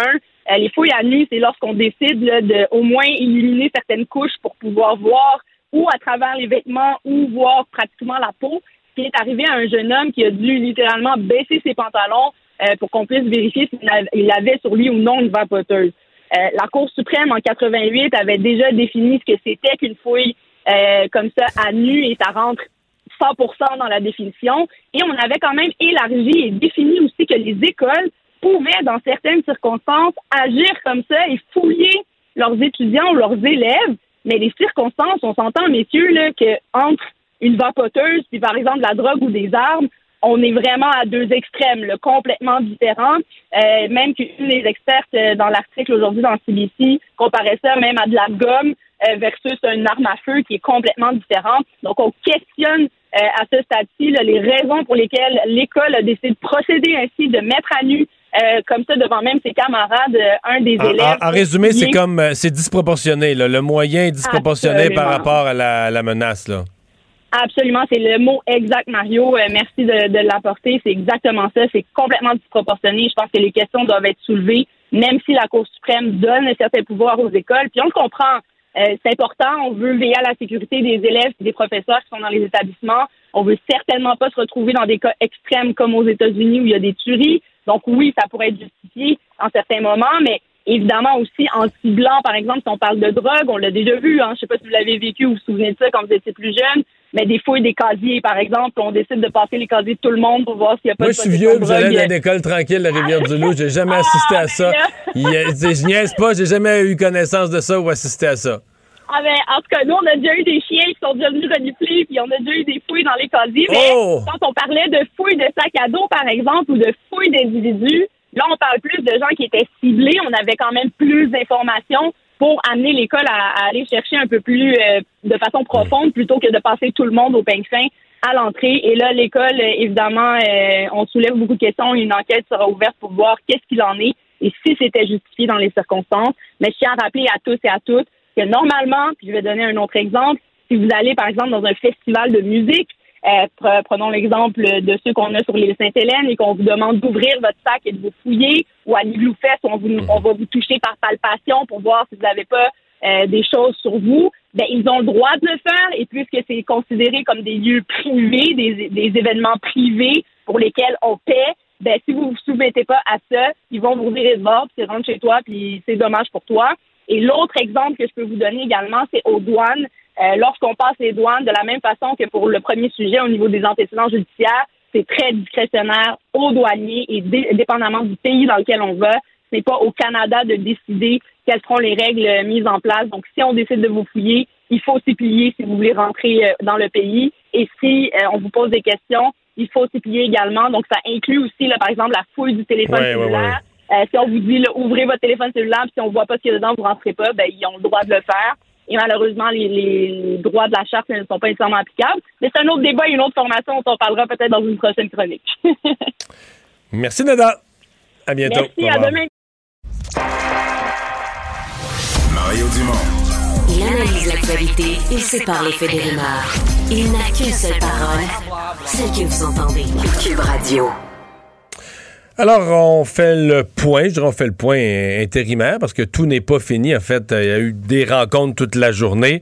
La vraie grande rencontre à trois Washington entre les trois amigos euh, sort lieu au cours des, euh, prochaines euh, minutes. Officiellement, on nous parle de tout commence à 16h45 ou environ. On a parlé hier et on lui reparle aujourd'hui. Raymond Chrétien, ancien ambassadeur du Canada aux États-Unis et au Mexique, associé chez Fasken euh, Avocat. Bonjour. Bonjour, M. Dumont, ça va bien? Ça va très bien. Euh, bon, euh, d'abord, euh, je trouve ça quand même un peu drôle euh, qu'avant la rencontre à trois, ils auront eu tous les croisements de rencontres à deux. là. Donc, on, M. Trudeau a rencontré le président mexicain, a rencontré le président Biden.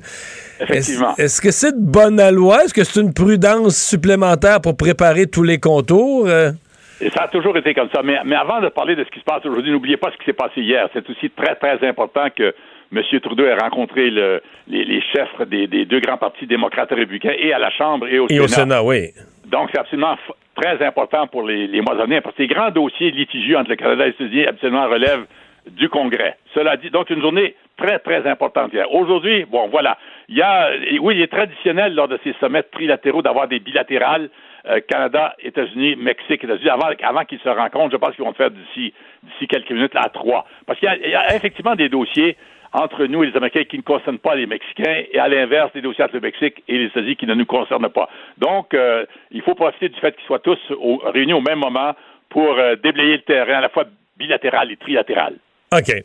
Euh, la, rencontre du, à trois, vous vous attendez à ce qu'on on aborde les choses comment? Est-ce que que c'est M. Biden qui mène, c'est lui qui accueille à Washington? Est-ce que c'est lui qui mène le jeu? Ben, effectivement, comme il est l'autre, oui, c'est lui qui préside. Alors, cette rencontre trilatérale, euh, euh, les dossiers très, très chauds là, auront été déjà discutés bilatéralement. Par, exemple, je, doute que lors de cette rencontre trilatérale, il soit question de euh, d'immigration de la frontière entre les États-Unis et le Mexique. Ça, ça a été discuté entre Lopez Obrador et Biden. Comme nous, euh, euh, je ne sais pas, moi, LG5, euh, ils, ils vont pas emmer- emmerder Lopez Obrador avec ça. Alors, de façon trilatérale, les dossiers qui, à mon avis, vont être abordés sont les suivants. Ils ne peuvent pas ne pas parler de la pandémie et des suites euh, et des suites à y donner. Je veux dire, là, on voit déjà des des des des, des, en fait, des changements qui sont faits pour la question de testing, par Ouais. exemple. Alors, ça demeure un, un sujet très très chaud. Un qui va euh, unir et le Canada et les et le Mexique contre les États-Unis, c'est celui du protectionnisme et surtout de ce projet-là d'impôt euh, euh, d'impôt, de crédit d'impôt de 12 500 dollars accordé euh, aux Américains qui achèteraient des voitures électriques fabriquées aux États-Unis. Alors ça, le, le Canada va s'y objecter fortement. On n'a pas le choix. Les Mexicains vont être avec nous là-dedans. Ouais, là-dessus. C'est pas un peu spécial. Je sais que c'est pas facile les agendas des, des grands leaders, mais hier, quand même, M. Trudeau est à Washington. Bon, il rencontre pas M. Biden, c'était pas prévu, il y avait d'autres rencontres, mais M. Biden, comme on dit, son chum est à Washington. là. Son, son ami qui vient le voir pour le sommet du lendemain est déjà arrivé dans la ville à Washington. Lui est à Détroit. Lui s'en va à Détroit. Bon, ça, c'est encore tel que tel. Mettons que c'est une affaire d'agenda, mais il n'est pas à Détroit pour n'importe quoi. Non. Il est à Détroit pour visser, pour renfoncer un peu plus le clou de cette aide-là aux, aux Américains qui veulent acheter une voiture euh, électrique, strictement si elle est fabriquée aux États-Unis. C'est comme s'il va faire une conférence dans laquelle il renfonce le clou Effectivement. que, que- que Justin Trudeau veut arracher, là. Effectivement, c'est exactement ce qui s'est passé hier. Et c'est pour ça que je pense qu'on se dirige là vers un, euh, affrontement euh, sérieux en- entre, entre le Canada et les États-Unis si les Américains ne, plient pas là-dessus. Et je doute qu'ils puissent plier, parce que quand même, euh, ça fait partie de la plateforme électorale de M. Biden quand il a été élu, son agenda environnemental, il se présente comme un président vert. Alors, si les Américains ne bougent pas sur ce dossier, le Canada n'aura pas de choix que de, de faire, prendre des mesures de représailles. On n'est pas rendu là. Écoutez, ce, ce projet d'impôt, là, c'est pas, de crédit d'impôt, c'est pas pour tout de suite, c'est pas pour demain, mais, mais ça s'en vient. Moi, quand j'ai vu les racontes d'hier et ce qui se présente aujourd'hui, là, je vois euh, un conflit euh, potentiellement majeur entre les deux pays sur, sur, sur cette question de protectionnisme. Et là-dessus, les, les, Mexicains vont, vont nous appuyer parce qu'ils sont un peu dans la même situation. Ils ont aussi une industrie euh, très importante dans le nord du Mexique euh, et ils vont, ils vont se battre contre, contre cette mesure envisagée par Biden. Ouais.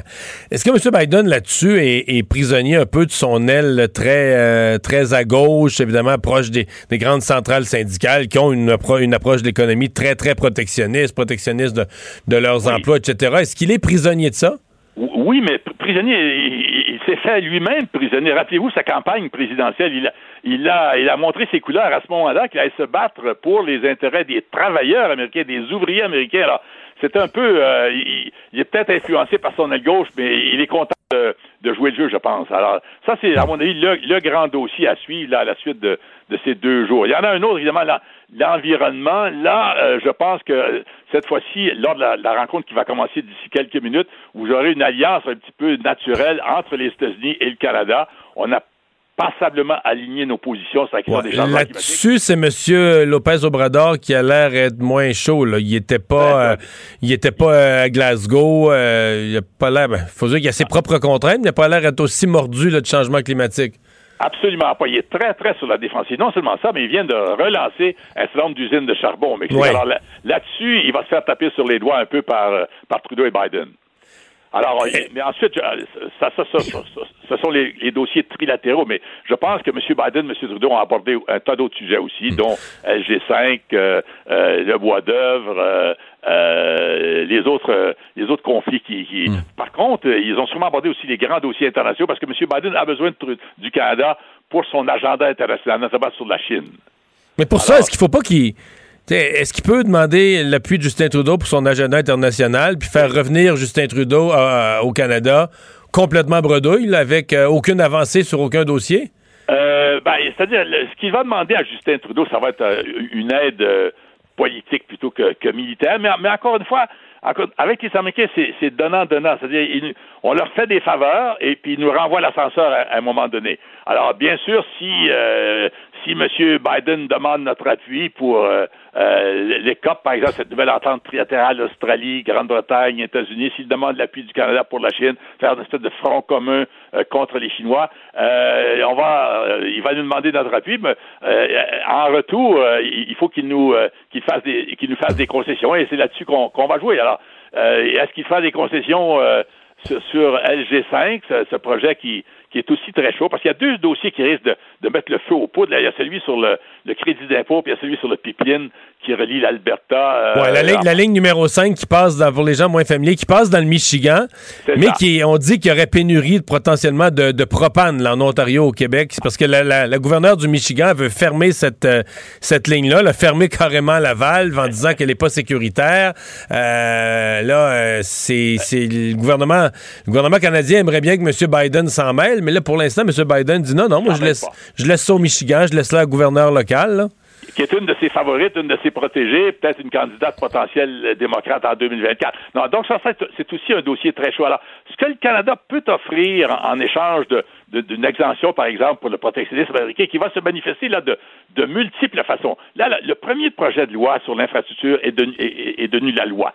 Euh, c'est un projet de plus d'un un, trillion de dollars, mille milliards, euh, 700, milliards de dollars. Il y a le deuxième qui s'en vient, le, projet sur les mesures euh, sociales et environnementales, qui lui aussi sera très protectionniste. Alors là, M. Trudeau va se battre à bord, je pense, il va tout, faire pour essayer d'obtenir une, une, exemption ou de, de, présenter cette approche, euh, jouons ça trilatéral, une approche nord-américaine pour essayer de sauver un petit peu les meubles. Mais euh, en retour, les Américains ont besoin de plus en plus de nos minéraux rares. Et ça, c'est une carte maîtresse euh, qui intéresse aussi beaucoup le Québec ici. Je veux dire, le, cadmium, euh, le lithium, le, nickel, absolument essentiel pour la, fabrication de batteries pour voitures électriques. On en a plein dans le Nord chez nous. Alors, tout ça a été un petit peu discuté aujourd'hui, mais je ne m'attends pas à ce que ce soir, il y a de, grandes annonces de fait. Là. Mais là, vous, m'amenez sur mon dernier sujet ce soir. Euh, normalement, là, vous avez l'expérience, mais normalement, au sortir d'une rencontre comme ça, puis évidemment, on est le public, les médias, on est toujours curieux de voir la conférence de presse conjointe. Sentir un peu l'atmosphère. Bon, on comprend que c'est pas une longue conférence de presse où ils vont répondre pendant une heure et demie aux questions, mais euh, quelques courtes déclarations, réponse à une ou deux questions de chacun des chefs de chacun des pays. Et là, il n'y en aura pas. Semble-t-il que M. Biden, euh, son entourage prend soin de lui. Euh, il y a l'âge et la forme, mais rendu à une certaine heure le soir, on craint des points de presse où il en dirait trop ou il dirait pas la bonne chose. Effectivement, effectivement. Là, donc, il y aura un communiqué. Ailleurs, ce communiqué qui est vraiment déjà rédigé en très grande partie. c'est ça. Alors, mais ça, ça va être des généralités. Moi, je ne m'attends pas à une annonce euh, euh, dramatique. Là. Ils vont parler de, l'intégration économique plus poussée, euh, des mesures de coopération à la frontière, plus grande coopération pour ce qui est de la COVID, une meilleure entente pour ce qui est une discussion franche et animée sur le, protectionnisme. Ça va, être, ça va être au niveau de généralité de ce genre qui, vont être contenues dans, le communiqué final. Alors, je ne m'attends pas de... Mais quand même, pour moi, ce qui est très important, c'est que ces deux journées-là, sont, l'indice que, à mon avis, le Canada va devoir très rapidement remettre en place euh, sa stratégie d'attaque de euh, vis-à-vis vis les, États-Unis, comme on l'a fait par la, négociation de la, la, e Madame Freeland était là, M. Trudeau était là. On va voir maintenant de plus en plus les grands, les grands chefs d'entreprise, les premiers ministres des provinces embarqués dans hmm. cette lutte contre là, ce qui va durer des ans, des années. C'était Mme Freeland la dernière fois. Là, c'est Mme Jolie. Gros, euh, gros mandat sur elle, du pain sur la planche pour elle. Hein? oui, oui. Écoutez, j'ai souvent euh, pensé à elle parce qu'elle a beaucoup de pain sur la planche et, aussi elle, a besoin de, de, de, se mettre à courir rapidement là, parce que les dossiers vont, vont, vont la rattraper. écoutez, euh, M. Trudeau l'a choisi. C'est une femme quand même qui l'a aidé beaucoup lors de la prochaine dernière campagne électorale. une femme intelligente, bien formée. On verra ce qu'elle peut faire. Mais la grande question pour moi, jusqu'à quel point elle aura de de, l'autonomie, de, la latitude dans, la gestion des dossiers. Vous savez, c'est toujours tentant pour un premier ministre du Canada de vouloir être son propre ministre des Affaires étrangères. Mais je pense qu'avec Mme Joly, ils vont trouver un terrain d'entente. Elle va parcourir le monde, elle va devoir être très active, euh, mais c'est tout un, tout un contrat qu'elle vient d'hériter. Là. M. Chrétien, merci beaucoup d'avoir été avec nous. Monsieur Dumont, bon week-end. Au revoir, l'ancien ambassadeur Raymond Chrétien. Les vrais enjeux, les vraies questions. Les affaires publiques n'ont plus de secret pour lui. Mario Dumont. Vous avez 24 minutes dans une journée. Tout savoir en 24 minutes. Pour s'informer et comprendre en 24 minutes, ici Mario Dumont, en compagnie de Vincent Dessureau, des studios de Cube Radio, la station d'affaires publique de Québecor. Voici Tout savoir en 24 minutes. Tout savoir en 24 minutes. Journée importante pour les relations entre le Canada, les États-Unis et le Mexique aujourd'hui. C'est la fameuse rencontre des trois amigos. On sait que ce sommet, appelé par, ainsi par Joe Biden, avait des allures un peu de, plutôt de courtes rencontres aujourd'hui. Il y a eu des rencontres préliminaires hier avec les gens du Congrès, on le sait, Joe, mais euh, vraiment la réunion des présidents et du premier ministre. À trois. À trois. Euh, on a vu par le passé des rencontres beaucoup plus euh, substantielles en ben, termes de temps. Tu sais, où les. les moi, je te dirais que l'ensemble de l'œuvre, là, moi, j'ai l'impression que c'est triste à dire, c'est une ballonne qui se dégonfle un petit peu. Là. Oui, parce que j'ai l'impression, pour avoir.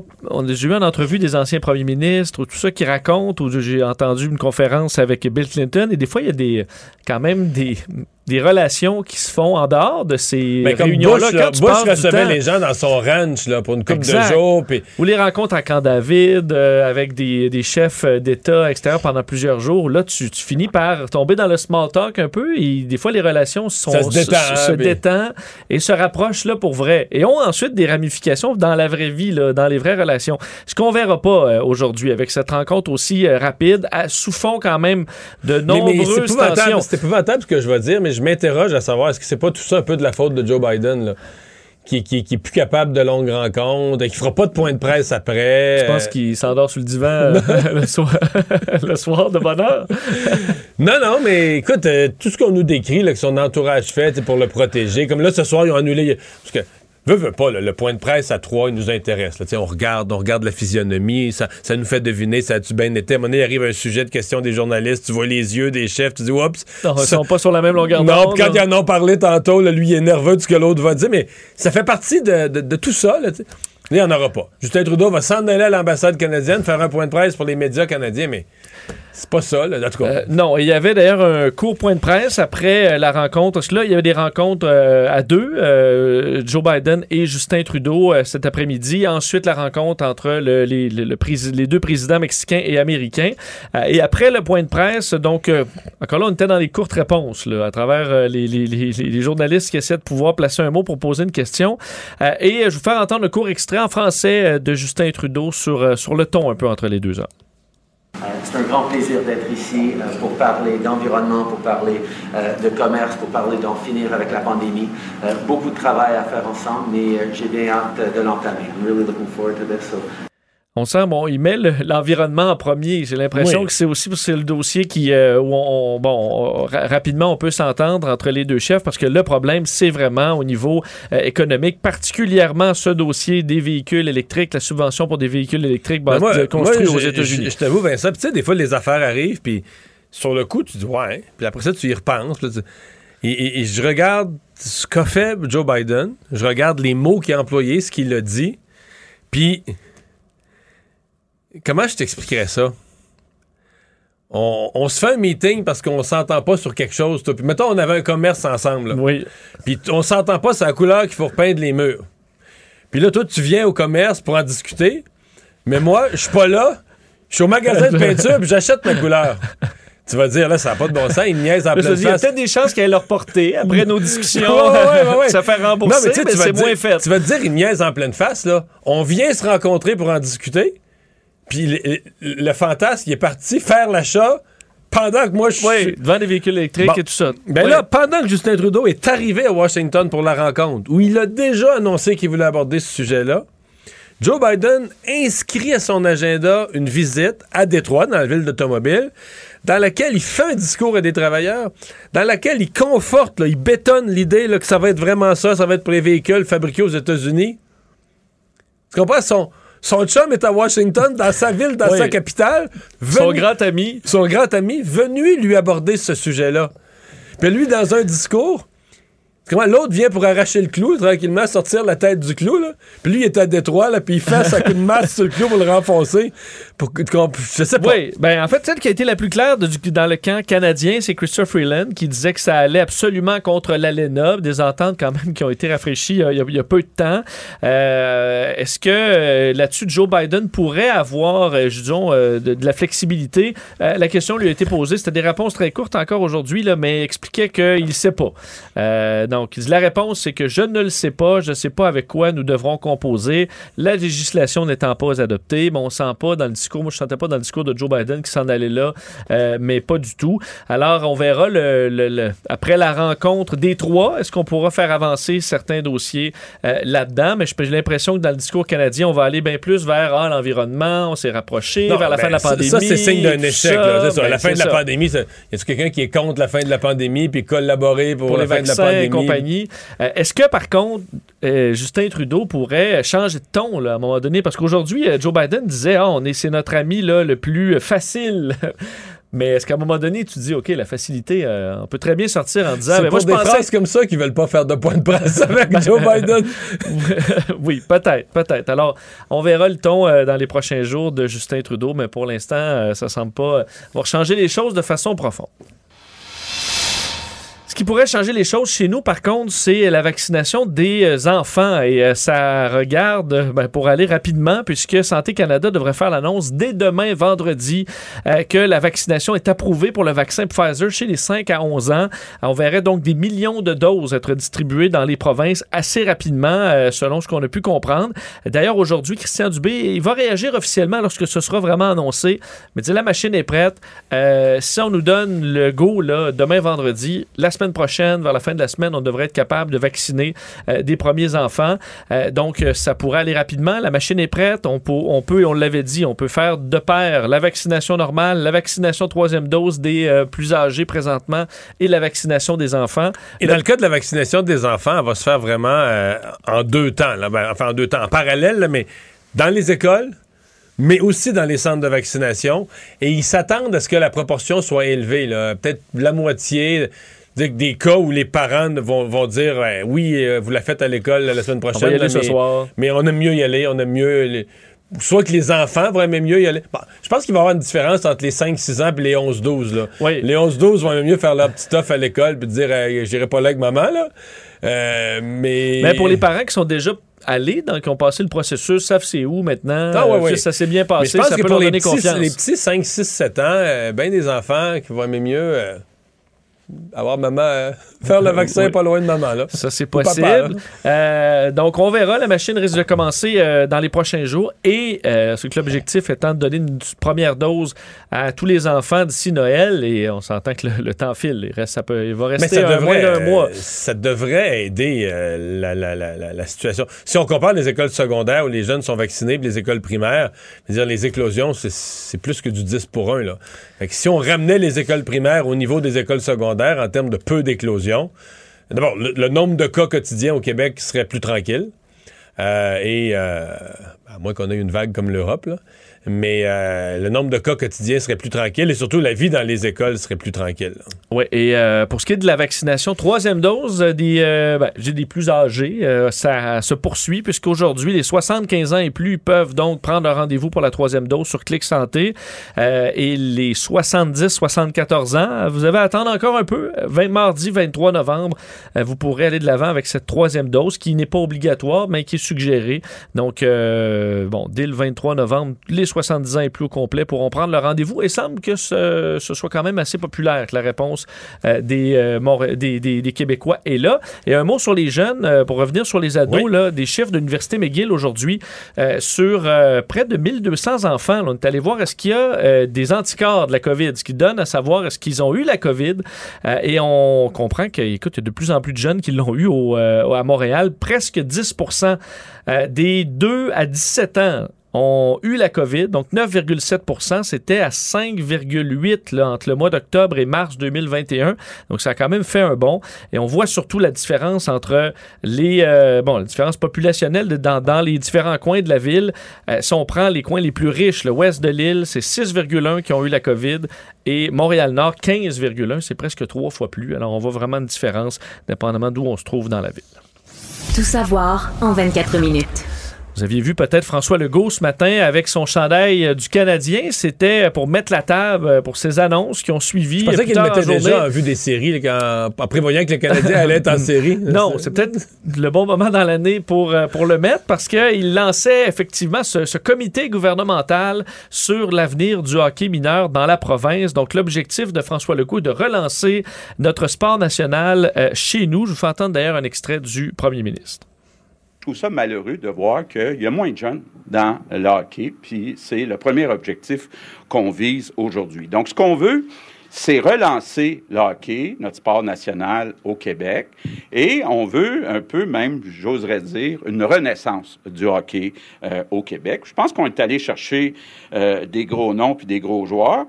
Bon, ces gros noms et ces gros joueurs, on en avait Ça, quand c'est même entendu quelques-uns, mais d'univers du hockey. Là. Ouais, il va vraiment un peu partout, le premier ministre, parce qu'on est allé, on avait beaucoup parlé de Marc Denis, ancien, euh, ancien gardien, euh, qui sera en compagnie du nouveau président de Hockey Québec, Jocelyn Thibault, ancien gardien au- aussi. Kim Saint-Pierre, qui vient d'être intronisé au Temple de la renommée euh, du hockey, plusieurs médailles d'or également. Caroline Ouellet, Daniel Sauvageau, Geneviève Paquette, Guillaume Latendresse. Donc là, on revient dans ben, des anciens joueurs mais qui sont dans les médias. Il y en a plusieurs aussi. Danny Dubé, par exemple.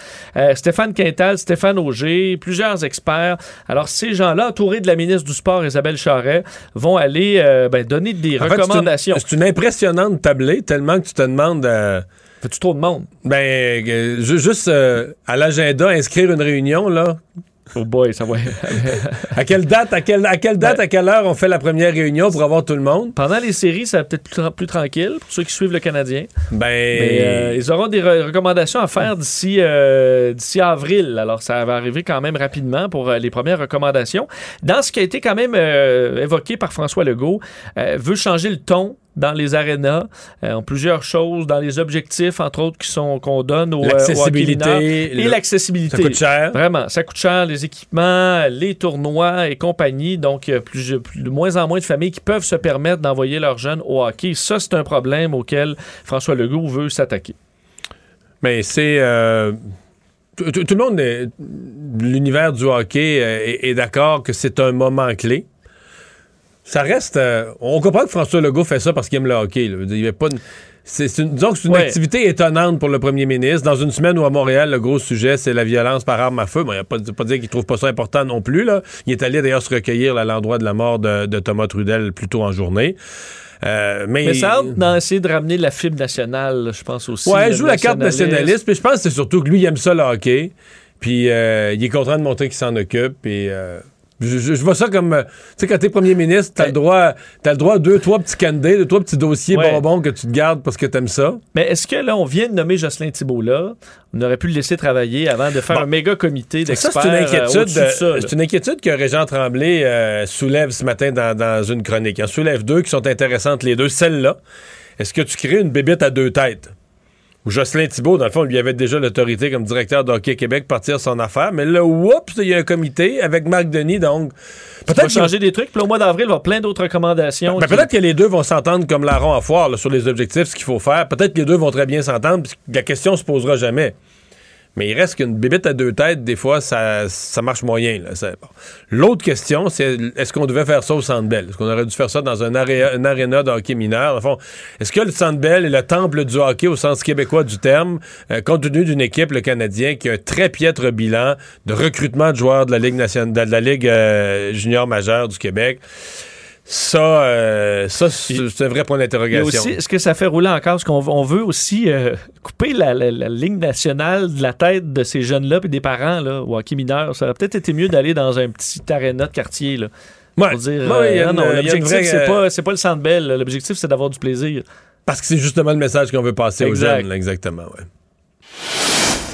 Bon, parlant de témoignages, là, on parle de témoignages euh, le, bon, euh, lourds de sens aujourd'hui sur euh, dans cette enquête publique sur la vague de décès en CHSLD durant la première vague. Aujourd'hui, c'était euh, la mini- ancienne ministre de la Santé, Danielle McCann, qui était là, évidemment, à la première vague, d'aller raconter comment elle a vécu tout ça et elle a répondu aux questions de la coroner Kamel sur, entre autres, les bon certains documents, des rapports. Est-ce qu'elle était au courant de rapports qui parlaient de manque de personnel, qui parlaient de patients qui n'avaient pas de soins de base. Et dans certains cas, elle ne se souvenait pas. Là. Se souvient pas d'avoir été informé pendant la première vague de la pandémie euh, que certains résidents n'étaient pas nourris ni hydratés. Donc, euh, ça m'a été rapporté qu'on manquait de personnel. Est-ce qu'il y a eu un moment où on n'a pas pu donner de soins de base? Ben, elle dit ne pas le savoir. Mais ça, je pense pas que ça a jamais été rapporté. Je pense que c'est- un journaliste de deux gazettes là, qui, le premier, s'est rendu compte de l'emploi. Ça, ça, comme on dit, ça a pété. Là. Exact. C'est arrivé d'abord rapporté par les médias, donc des cas où on parlait du coin là, complètement désorganisé, Ouais, à bout de souffle. Euh, et La question, c'est est-ce que tout ce qu'on voit qui a été dit par la ministre, les sous-ministres, le docteur Arruda, sur les huit semaines précédentes ou les douze semaines précédentes, est-ce que ça, c'est un ensemble de mauvaise planification, d'un système désorganisé, euh, pas de ligne hiérarchique, personne ne sait ce que l'autre fait, qui a conduit en avril à l'horreur des gens qui avaient plus à manger, là, parce que, Parce que le fait qu'on l'apprenne dans les médias, c'est pas normal. Ça montre qu'il y a eu plein de problèmes aussi. Là. Ah, Tout à fait. Euh, et euh, bon, on est justement là, là-dessus, sur ce qui s'est passé au début. Dès janvier, on dit qu'on était, on avait informé euh, bon, le- le- la, la vulnérabilité des CHSLD. On avait demandé au PDG des CIS et des CIUS de se préparer. Et c'est là que Daniel McCann pointe du doigt les, les PDG des CIUS parce qu'on leur demande, et c'est la coroner Kamel qui a bien bon, posé la question, elle dit alors qu'à l'hôpital Notre-Dame, les gens attendaient, se tournaient les pouces, là, tu sais, en attente de la vague, en attente de la pandémie. Oui, parce qu'on avait libéré des lits. Tout on fait. avait libéré les hôpitaux pour la vague. là. Avant que ça, que ça vire mal euh, dans les hôpitaux, c'était tranquille, le calme avant la tempête, mais le- les CHSLD étaient déjà frappés de plein fouet. Donc à ce moment-là, il y avait un problème. Cette pré- préparation-là, elle appartenait à qui? Et Daniel McCann de répondre, ben, c'est au PDG des CIS et des CIUS euh, qui devait s'assurer des équipements euh, et d'avoir du personnel. Donc, dit que l'absence, entre autres, de nombreux gestionnaires aussi dus aux coupes de la réforme Barrette sont venus nuire à la situation. On parle Ça, de c'est 1500 sûr postes de gestionnaires qui Mais ont ça, été abolis. C'est pas, pas le nombre de postes comme le fait que dans les CHSLD, il n'y en avait plus. Parce que quand elle dit, on a demandé au PDG des CIS et des CIUS de se préparer à la pandémie. Mais ces gens-là là, sont gestionnaires de tout. là. De l'hôpital, dans leur secteur, de ou des hôpitaux. À Montréal, il y en a qui ont plusieurs hôpitaux, et des CHSLD. Qu'est-ce que tu penses qu'ils ont mis en priorité? L'hôpital, c'est sûr. Mettons, dans- mettons le- la PDG du CIUS ouais. anglophone, Ouais. du CIUS euh, l'ouest de Montréal. Mais elle, là, elle s'est dit, moi, il faut que le CUSUM soit prêt à accueillir des malades. En premier. Puis les CHSLD, ben, c'est arrivé. C'est arrivé après ou c'est arrivé pas du tout. ça n'a jamais été vraiment préparé parce que euh, s'il y avait eu un DG, à mon avis, dans chaque établissement, lui, il aurait dit, ben là, moi, il faut que mon établissement soit prêt. Mais le fait de plus avoir de direction, c'est probablement là que ça a fait, le, à ce moment-là que ça a fait le plus mal. Autant pour l'absence de préparation, qu'ensuite, quand tout a viré à l'envers, l'absence de constat, une incapacité de constater que là, que si un DG, là, il se dit, là, dans mon établissement, il capable de nourrir le monde, il est plus capable de leur donner à boire, il aurait appelé à l'aide, là. Comment il aurait appelé le ministère des bénévoles, il aurait appelé le go, personne. Tu sais, le DG aurait, il aurait pris le mort aux dents, il aurait dit, mais je peux pas, ça peut pas être ça dans mon établissement.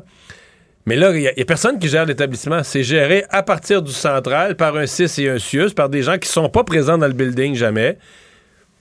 Hmm. C'est comme ça, à Euh, mon avis, que ça a glissé. Sur une période de. C'est quand même, ça s'est fait vite. Sur une période de quelques semaines, on est entré dans une, une crise là, euh, épouvantable de, de- de- de soins détériorés. D'ailleurs, ce qui chicote aussi la coroner Kamel, c'est cette histoire de, rapports, de visites d'enquêteurs qui ont été détruites, qui ont, en fait, qui n'ont pas été conservés. toi et moi, c'est curieux, là. Oui, tout à fait. Et ça amène euh, la coroner à envisager d'entendre les inspecteurs euh, carrément dans l'enquête. Alors, elle a adressé une nouvelle demande au ça. Ministère pour euh, qu'on fournisse tous les courriels, les notes transmises aux sous-ministres adjoints pendant cette période-là. Mais on pourrait bien recevoir les inspecteurs pour avoir la version, leurs souvenirs de, de ce moment-là, parce que leur rapport d'inspection, ben, il n'existe plus. Mais tu parles d'une affaire, toi. Tu sais, des rapports au gouvernement, on garde ça. Sais, surtout aujourd'hui, on archive les affaires en version électronique. euh, tu, crées, Oui. euh, tu crées une petite filière, des fichiers, des fichiers, des fichiers. Puis là, on euh, s'entend qu'en début de pandémie, on, on comprenait tous que c'était historique ce qu'on vivait là, et que probablement ces documents-là allaient servir plus tard. Euh, parlons de Paul Saint-Pierre Plamondon euh, maintenant, qui, euh, on se souvient, là, depuis plusieurs jours maintenant, on se demandait est-ce que le chef du Parti québécois allait se présenter ou non dans Marie-Victorin, où on, on aura une élection partielle dans les prochains mois. Mais finalement, non, il n'ira pas. Il en a fait l'annonce dans une lettre transmise à l'exécutif péquiste ce matin. A parlé également aux médias pour expliquer qu'il avait une candidature, une candidature à dimension locale, ce qui n'est pas, parce qu'il Ouais. n'est pas de ce coin-là, et euh, qui est même présente sur la scène nationale. Je vais vous faire entendre un extrait de Paul Saint-Pierre Plamondon là-dessus. Le résultat qui va compter, c'est celui aux élections générales. Ça va être une lutte intéressante, nos chances sont bonnes et c'est un comté où est-ce qu'on retrouve beaucoup d'indépendantistes. Et on va en parler avec authenticité et vigueur. Un appel à une véritable protection de la langue française, à une véritable promotion de l'indépendance du Québec et à un véritable virage vers une économie verte et juste. Étant donné qu'on a aussi une candidature qui a un ancrage réellement local et qui participe au débat national, ben, c'est une excellente nouvelle qu'on a hâte de mettre de l'avant. On a hâte également de dévoiler le comté dans lequel je vais me présenter. Donc ça aussi, c'est une décision qui est prise et qui sera divulguée ultérieurement. Il a d'ailleurs dit sur euh, les réseaux sociaux aujourd'hui qu'il allait avoir l'occasion de nous annoncer ça prochainement. Donc, Son euh, a à lui, mais prochainement son comté à lui. Euh, alors, est-ce que c'est une bonne décision Ouais. pour lui de ne pas se présenter? Moi, je pense que Et ben, surtout s'il y a une candidature locale. Puis il y a un nom qui circule. là. Quelqu'un qui a connu la politique fédérale dans le monde des médias, qui pour l'instant euh, confirme pas, mais ne nie pas non plus, reste prudent, c'est Pierre Nantel. OK.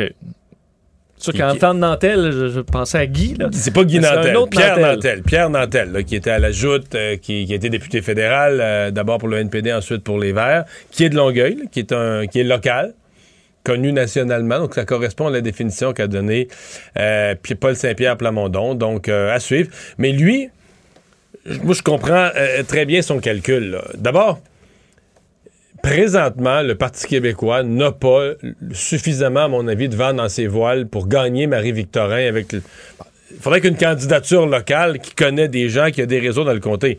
Si Paul Saint-Pierre Plamondon venait de Longueuil, je dirais go. C'est chez vous, là. Euh, mais là, lui, il n'y a pas d'enracinement, il y a Longueuil, il n'y a rien de particulier. Donc, pour les gens, il devient forcément un parachuté.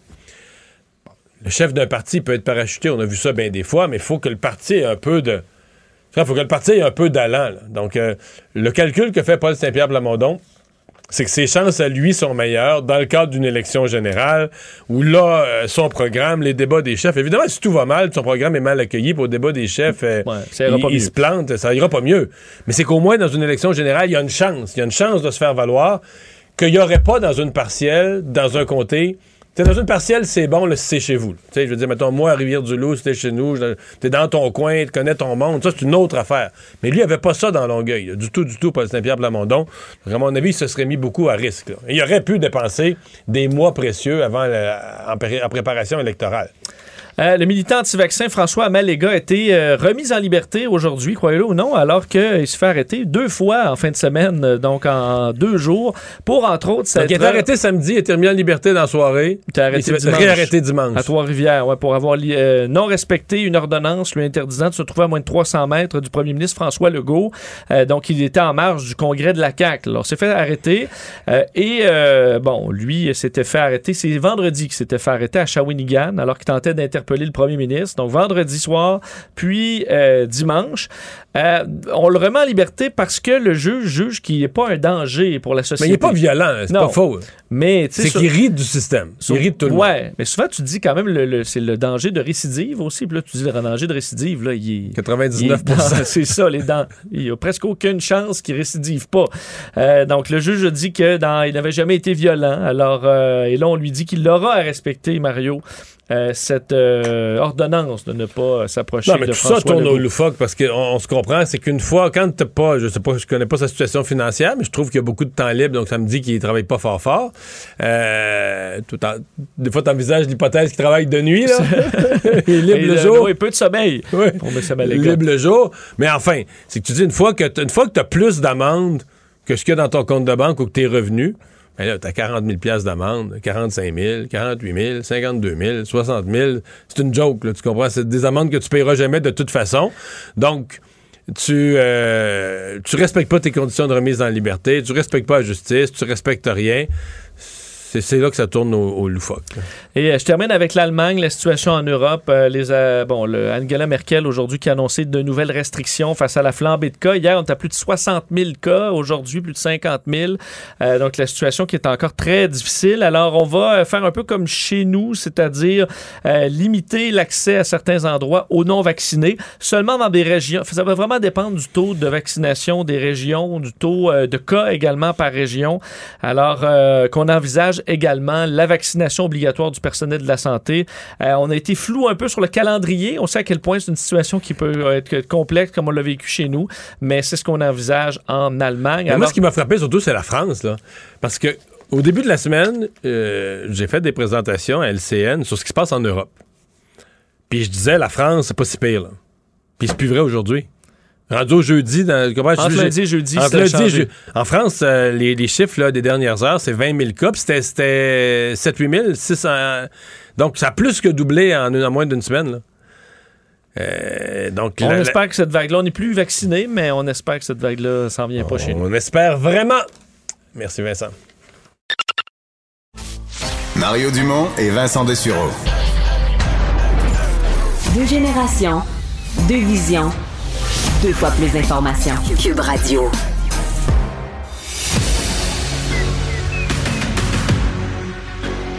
Emmanuel Latraverse. J'ai pas de problème philosophique avec ça. Mario Dumont. Est-ce que je peux me permettre une autre réflexion? La rencontre. Ça passe comme une lettre à la poste. Il se retrouve à enfoncer des portes ouvertes, là. La rencontre Latraverse. Dumont. Emmanuel Latraverse se joint à Mario Dumont et moi. Bonjour Emmanuel. Bonjour. Bonjour. On revient sur un point de presse qui n'est toujours pas euh, terminé de François Legault en ce moment sur, euh, bon, l'avenir du hockey euh, dans la province. Ce matin, il avait son chandail euh, du, Canadien. Là, il annonce ce comité euh, qui émettra des recommandations sur bon comment relancer le, le- sport national chez nous et accompagné de plein de monde. Le Marc Denis, évidemment sa ministre, Isabelle Charret, mais aussi plein de gens du monde des médias, du monde du hockey. Est-ce qu'on avait besoin de ça en ce moment, Emmanuel? Poser la question, c'est un peu y répondre. Là. Euh, moi, je suis pas une experte de hockey, ça m'intéresse pas particulièrement. Je comprends très bien qu'il y a un problème avec le hockey mineur au Québec, qu'il y a moins de jeunes qui jouent au hockey, etc. Puis que c'est probablement un enjeu sur lequel il faut s'attaquer. Je suis, j'ai aucun problème avec ça. Mais est-ce que quelqu'un peut m'expliquer pourquoi c'est supposé être la priorité du premier ministre du Québec une semaine où l'enjeu dont tout le Québec a parlé, c'est l'insécurité et la hausse de la violence et la mort d'un enfant de 16 ans, les gangs de rue et tout le reste. Je veux dire, il y a dans la démarche de M. Legault un exercice de récupération politique au service de son image nationaliste qui est sans gêne. Oui, parce qu'il est allé même se recueillir, Emmanuel, euh, donc euh, le- là, où est décédé ce, ce jeune adolescent euh, avant d'aller faire son, son annonce. Là. Ah ouais, ben c'est ça. On va porter deux petites fleurs, là. On a fait ce qu'il fallait. Mais tu sais, ce qui était vraiment important aujourd'hui, là, c'était d'aller faire un show au Centre Bell et nous parler, je le cite, la fierté d'un peuple, c'est important pour se serrer les coudes quand on en a besoin. Comme c'est arrivé avec la pandémie, le hockey, c'est une façon de partager quelque chose entre nous. Écoute, ça s'invente pas, là. Alors, tout d'un coup, pour être vraiment des vrais Québécois, des vrais nationalistes, là, ça passe par le fait que les enfants jouent au hockey. Tu pousses un peu, là. On tu pousses un on- peu. on- On est pas dans les années 50, là. Non, tu pousses un peu, là. Je pense pas qu'il y ait... Mais moi, moi, mon point, je, je ne pense pas que le premier ministre avait à être là. Et on ne peut accepter que cette, euh, cette conférence de presse de François Legault, qu'en acceptant le, frais- le, fait que quand tu es premier ministre, puis tu te fais suer à l'année avec tous les pires problèmes du, du, du- de du Québec ou du, du Canada, euh, tu as le droit à une coupe de dossiers bonbons, là, des dossiers où euh, tu pourrais laisser ça à une ministre, tu pourrais laisser ça à d'autres, mais parce que tu aimes ça, tu veux être là. Et euh, y a, pour moi, il n'y a pas d'autre explication. Il n'y a pas d'explication dans la nécessité, la gravité politique ça, je suis d'accord avec toi. Il avait envie d'y aller, d'aller sur le patinoire, d'aller. C'est correct, là. Moi, j'ai pas de problème. Mais c'est qu'on. Moi, là où j'en ai, c'est qu'on prend ça et on enrobe ça dans son nationalisme québécois. Ouais. Et ça, moi, c'est. C'est- là qu'il me perd, totalement. Mais je pense qu'il est sincère. Lui, il aime le hockey. Tu sais, il a raconté là, comment ça nous unit. Puis ça, c'est vrai. Mettons, dans les séries, là, ça a eu un impact extraordinaire pour remettre au Québec après la pandémie. là, tout le monde de bonne humeur le printemps passé. Puis il n'y a pas tard quand tu dis, t'arrives le matin, tout le monde parle de ça au bureau. Le Canadien a gagné, le Canadien a perdu. Comme tous les sports en passant, là, ce serait vrai pour le, le- le Real Madrid à Madrid. Pour le, tu sais, c'est. Le sport a un côté unificateur. Ici, le sport, il y a d'autres sports qui prennent de la popularité euh, aujourd'hui en, en, en 2021, mais le hockey reste le sport unificateur numéro un. Mais il n'y a pas. Je, tu- je comprends ce que tu dis. Il n'y a pas de nécessité que le premier, que le premier ministre soit là. Non, mais Faut y ait accepter. que c'est le, fun puis c'est bonbon. Moi, ça, je trouve ça correct. Là. Des fois, les premiers ministres sont pas seulement obligés de gérer des affaires tristes et dramatiques. Là. Mais il je veux dire, dans tout le, dans tout ce qu'il a exprimé, c'est comme la langue. Ça fait partie de notre identité. C'est une urgence de relancer. Il faut mousser ce sport-là. C'est par là Ah, que passe- Emmanuel, le Emmanuel. c'est plus qu'un sport. Moi, le je pense- hockey, je ouais. le cite, c'est plus qu'un sport. Ça fait partie de notre fierté. Ouais. Minute, là. Ben, tu sais que moi, je suis sûr qui pense que pour la Révolution tranquille, Maurice Richard a fait plus que le- le- le- le- le- les artistes qui pensent avoir changé le monde. Là. Oui, mais. Euh. Mais moi, je suis de cette école-là. Je sais pas, si. Tu sais, mais. Il y a quelque chose. Mais, non, mais on s'entend qu'il a beurré épais. Je sais pas de te convaincre que, que, que François Legault n'a pas beurré épais. Mais. Joue euh, au hockey, joue hockey à Noël sur les temps, même si je suis nulle à pleurer, là. J'y regarde les séries, puis je suis d'accord, c'est bon le hockey. C'est vrai que ça fait partie de. Mm. Et puis on est au Québec, notre Canadien. Mais j'aime pas l'idée qu'on se. Non, non, je comprends très bien. Je comprends très Est-ce que- bien est-ce ce que tu dis. que les enfants ils fassent du sport, tu sais. Est-ce que- Ça mélange des genres, là, ça mélange. Emmanuel et Mario, quand même, avec, avec la quantité de gens autour de la table, on voit Marc Denis, qui est Jocelyn Thibault, Kim Saint-Pierre, il y a des gens du sport, il y a des gens qui sont rendus comme bon, commentateurs dans chaque mais il l'a dit trois fois, là, François Legault, chaque média, il y aura personne de fâché. Tout le monde qui court le Canadien va avoir Non, quelqu'un il autour de la table. là, ce discours-là. Ah, il était heureux, il, regardait là, avec de les, des... de les nommer puis de les avoir, tous les commentateurs sportifs autour de lui. puis Est-ce lui- qu'il y a un peu de jeu politique euh, là-dedans? Vous voulez plaire à tout le monde? En tout cas, il n'y a sûr. personne qui va oser aller critiquer ça, hein, tu veux. Et, je veux dire, tout le monde a un, un doigt dans l'engrenage. Ah non, c'est Oui. toute une réussite là-dessus. là. Bon, on sent que toi, tu l'as pas quand même, Emmanuel, le doigt dans l'engrenage là-dessus. Euh, parlons de l'enquête. Bon, cette enquête, sujet beaucoup plus sérieux, enquête publique sur la vague de décès en CHSLD. euh, témoignage très attendu, très important de euh, Daniel McCann, l'ancien, en fait, la- la- la- l'ancienne ministre de la Santé à ce moment-là, en pleine première vague. On parlait des aid- les questions des aînés abandonnés, la gestion des PDG des CIS et des CIUS, les euh, documents, euh, les rapports d'inspecteurs perdus. Euh, Il y en avait gros quand même autour de l'os. Mais il y en a tellement gros autour de l'os que ça dépasse le mandat de la coroner. Le mandat de la coroner, c'est d'expliquer les décès dans le CHSLD. Là. C'est pas de faire la lumière sur l'ensemble du dysfonctionnement de l'œuvre du ministère de la Santé. Mais qu'est-ce qu'on retient de ce qui a été entendu dans les dix derniers jours? Finalement, il n'y a personne de responsable. Hein? Alors, docteur Arruda, il en, a, en a parlé, les sous-ministres en ont parlé au PDG, les PDG. Alors, tout le monde se passe la POC, là. Tout le monde dit avoir fait ce qu'il fallait. Mais ce qu'il fallait, qui passe pas dans la craque, les personnes les plus vulnérables sont passées dans la craque. Numéro un. Deuxièmement, c'est on avait le plan H1N1, on leur a dit de l'actualiser. Moi, ça me surprend. Je comprends qu'on avait un plan H1N1 qui datait de 2006, là.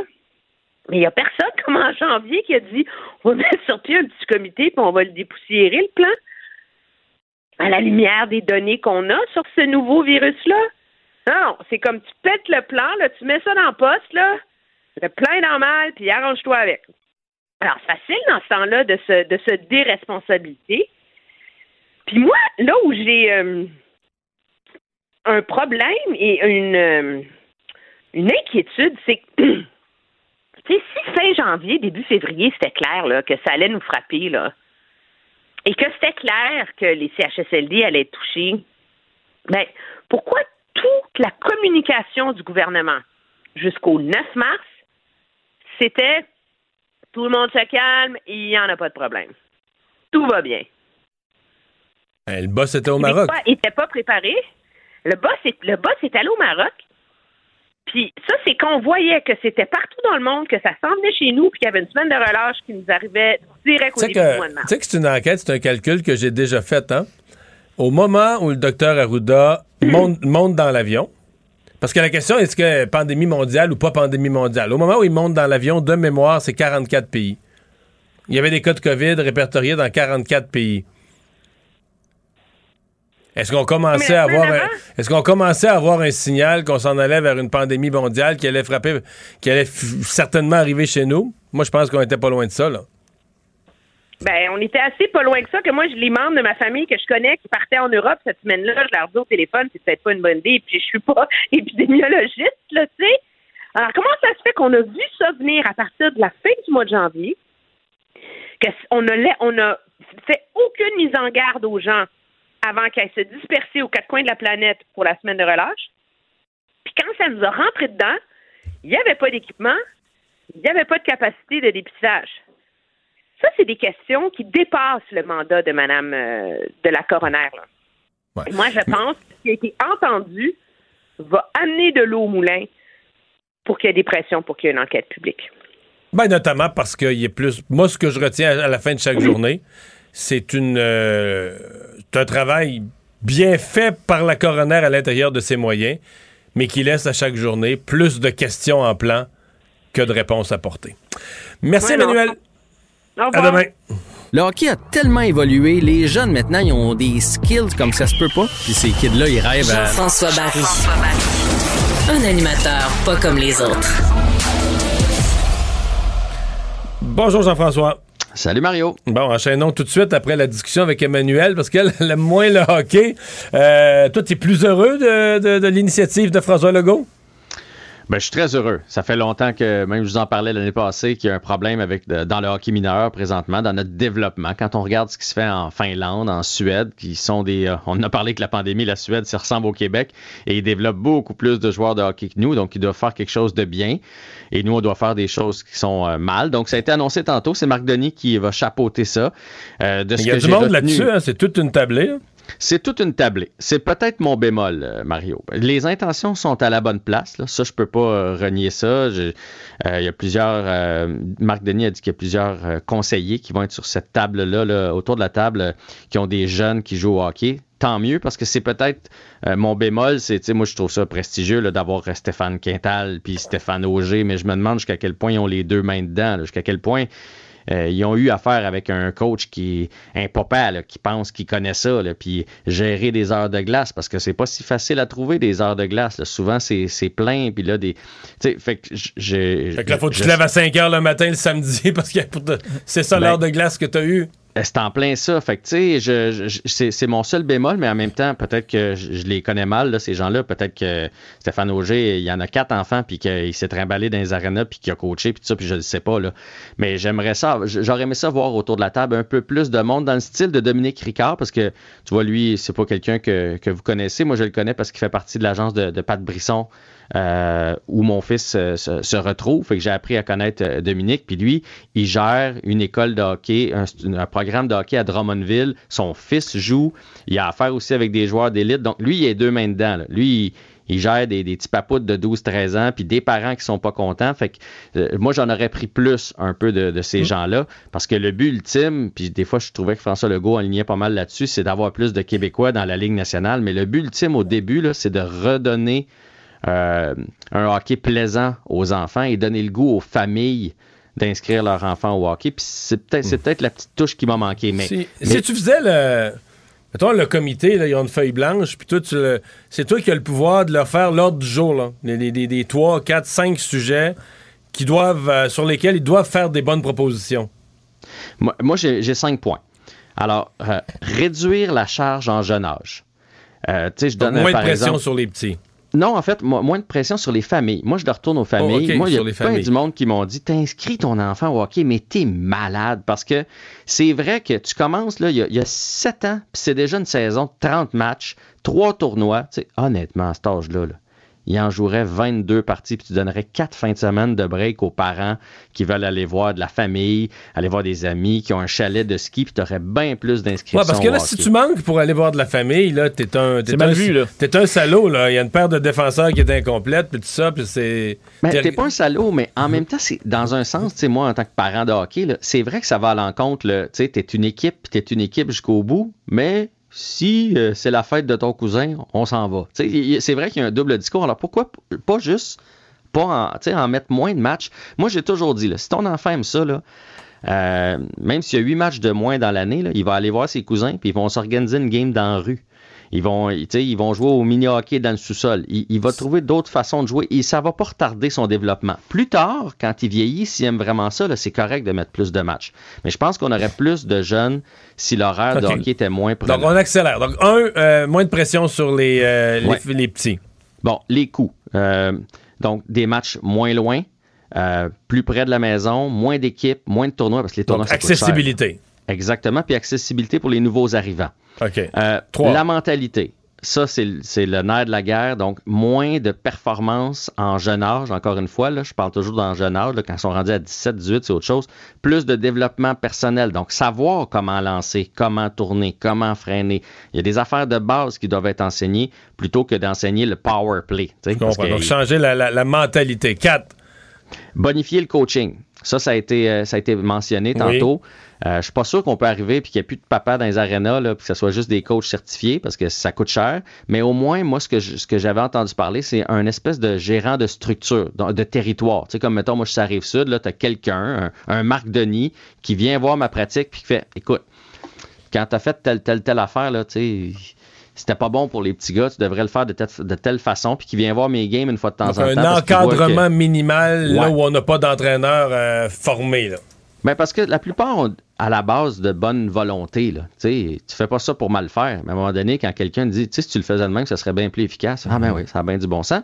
Et finalement, le juste milieu entre l'élite et le récréatif. Parce que oui, à un moment donné, certains joueurs ont besoin d'aller dans de la compétition un peu plus relevée s'ils veulent se développer, mais en même temps, tu as toujours ce qu'on appelle les, les, les- les joueurs à développement tardif dans le hockey parce qu'ils grandissent plus tard et tout ça. Puis souvent, là, à 14-15 ans, on les, on les met déjà de côté, ces, Mm. ces joueurs-là, alors qu'ils n'ont pas fini de se développer.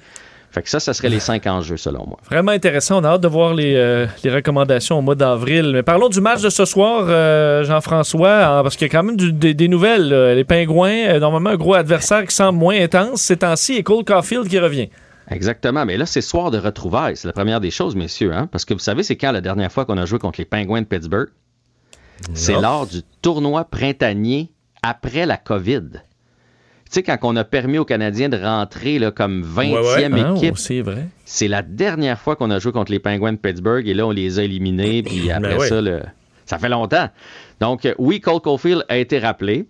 Euh, cinq points dans ses six derniers matchs. Euh, je pense qu'on a besoin d'offensive chez le Canadien et à mon avis, lui, il va venir remplir les souliers directement de Mike Hoffman. On a besoin d'un sniper sur le power play, quelqu'un qui est capable de la mettre dedans, excusez les anglicismes, un, tireur d'élite sur l'avantage numérique. Fait que je pense que lui va venir combler ce besoin-là.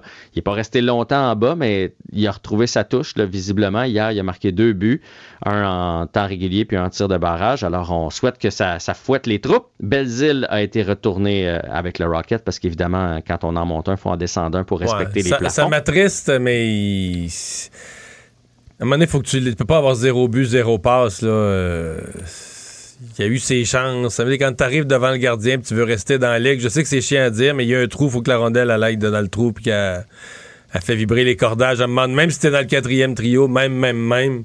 C'est sûr. C'est sûr. C'est- dur, a hein? ramassé un but, puis lui, il en a pas ramassé, puis il s'est battu, puis Belzile s'est pas battu. Puis en même temps, d'après moi, euh, un gars comme Alex Belzile connaît son rôle. là. Il sait qu'il va faire la navette un peu en, en haut et en Il bas. va-tu là. revenir? Ben, Je suis inquiet.